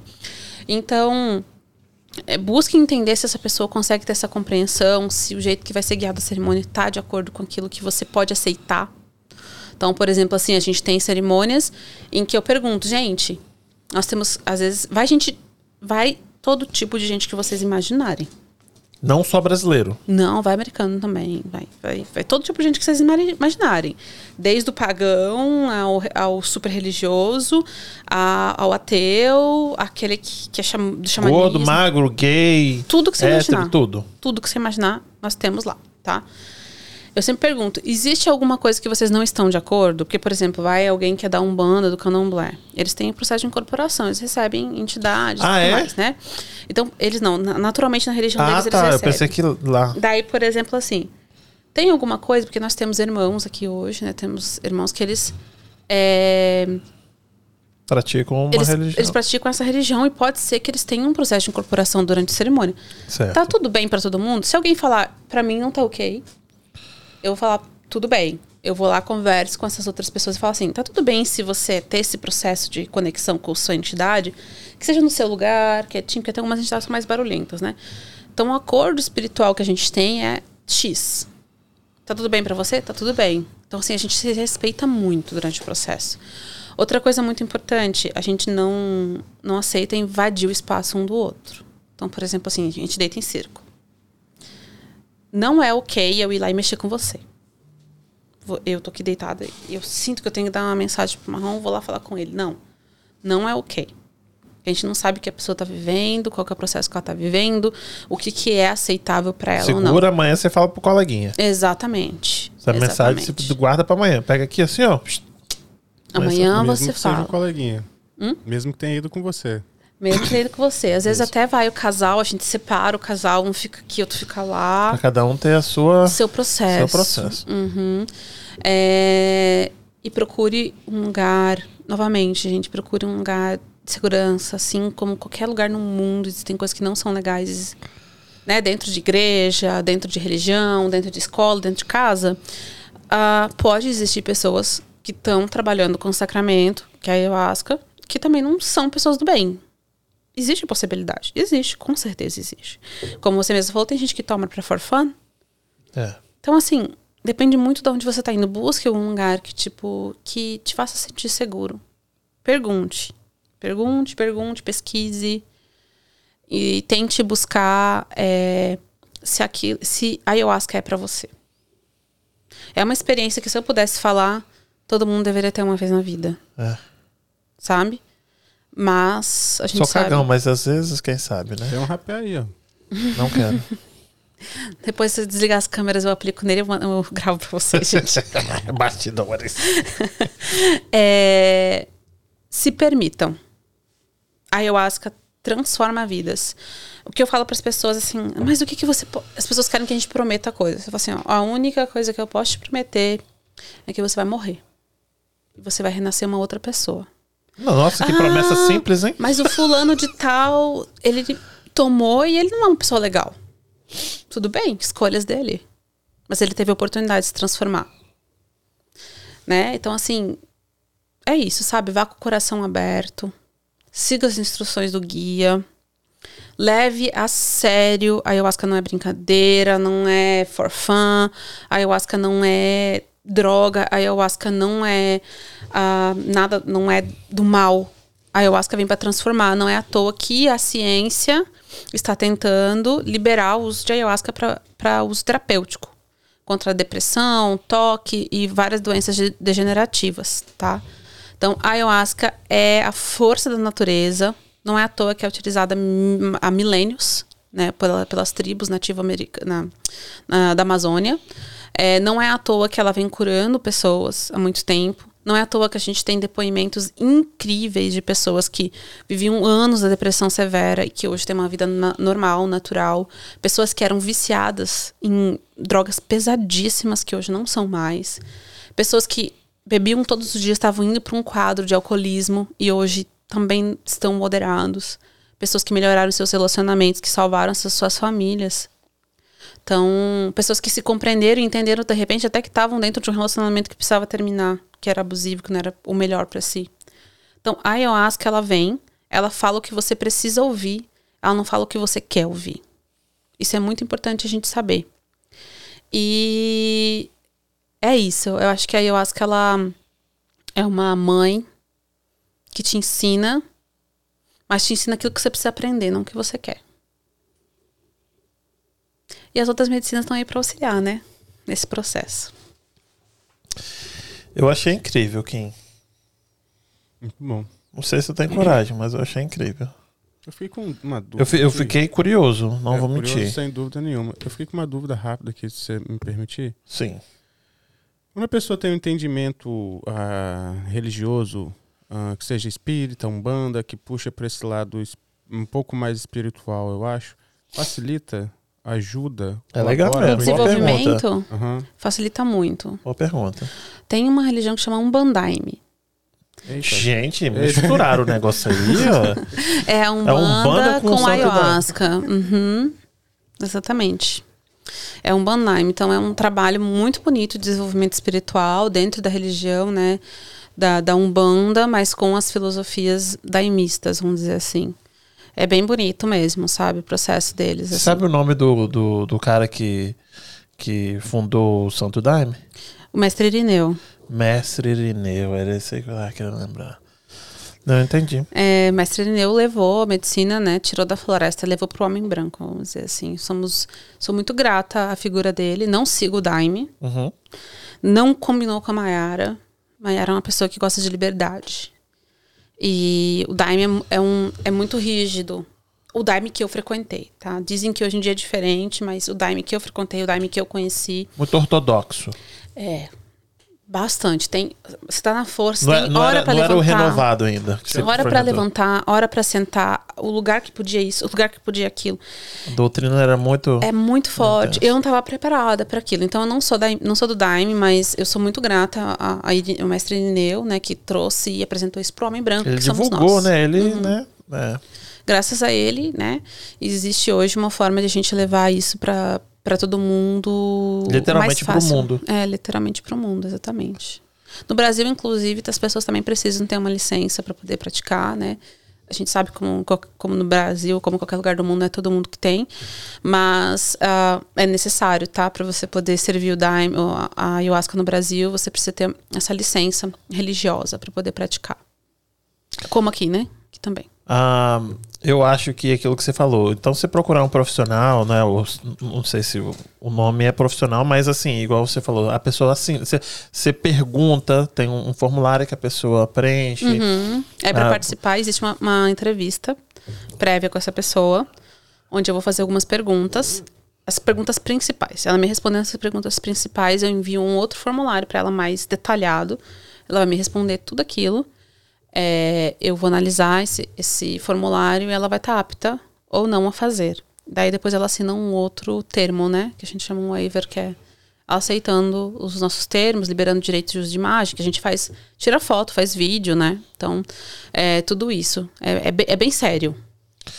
Então, eu acho que isso aí a pessoa já, já diz alguma coisa pra pessoa. Uhum. E aí o lugar também, né? Tipo, não é qualquer lugar. Tipo, ah, vem aqui no fundo de casa que eu vou, vou fazer isso pra você. É, assim, Entendeu? depende muito. Vamos supor, se você é um servidor que está começando agora. é difícil no começo. Achar, você não tem aquele feeling da onde que dá pra fazer, onde que não dá. Então, eu quando comecei, já comecei fazendo é, no meio da natureza, né? Alugando casa e tudo mais. Mas tem gente que começa em casa, na sala de casa, sabe? Então, assim, tá tudo bem, desde que seja feito com cuidado, com segurança, com respeito. Sim, eu tô dizendo, tipo, se eu fosse colocar a minha vida, né? Uhum. Ah, eu tô dando o exemplo do seu, né? Tipo, não é em qualquer lugar que você Não. faz, você tem todo um formulário que a, pe- que a pessoa preenche, né? Então tem um histórico que você tem, tem fotos, tem palestra, tem isso, tem aquilo. Então acho que procurar alguém gabaritado é muito importante, a sua filha. É muito importante. Ah, porque não é, não é, igual você falou, não é brincadeira, não é pra brincar. Não. Gente, nenhuma. Oi, filha. Nenhuma mudança de vida é brincadeira. Você literalmente vai mudar a sua vida. Depois da ayahuasca, nada que existia existirá mais. Nada que você conhecia vai ser do mesmo jeito. Tudo se transforma. Tudo mesmo. É, é uma experiência única. Única e transformadora. E muito séria. Isso aí. Quero te agradecer Obrigada. mais uma vez. Eu curti demais.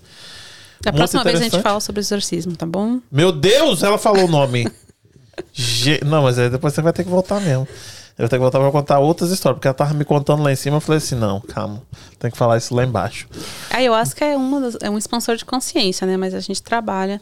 Eu trabalho como terapeuta, enfim, com outras coisas há muito, bastante tempo também. Não, né? É, a gente podia ficar aqui cinco horas, mas pra podcast a galera não retém muito se passar, tipo, de duas horas. Uhum. Então eu tenho que te trazer, igual você falou, que depois a gente pode voltar com a. Você falou o quê? Com sua amiga? É pra a gente falar sobre como funciona o processo de abertura de uma igreja, como é que funciona toda essa parte. A gente marca, antes de você ir embora, a gente marca isso aí, entendeu? Um pouquinho mais pra frente. E a gente volta e fala sobre isso também. Perfeito. Te agradecer mais uma vez. Gente, obrigado pela presença de vocês. Amanhã temos podcast. Quinta-feira temos podcast. Quinzinho, obrigado.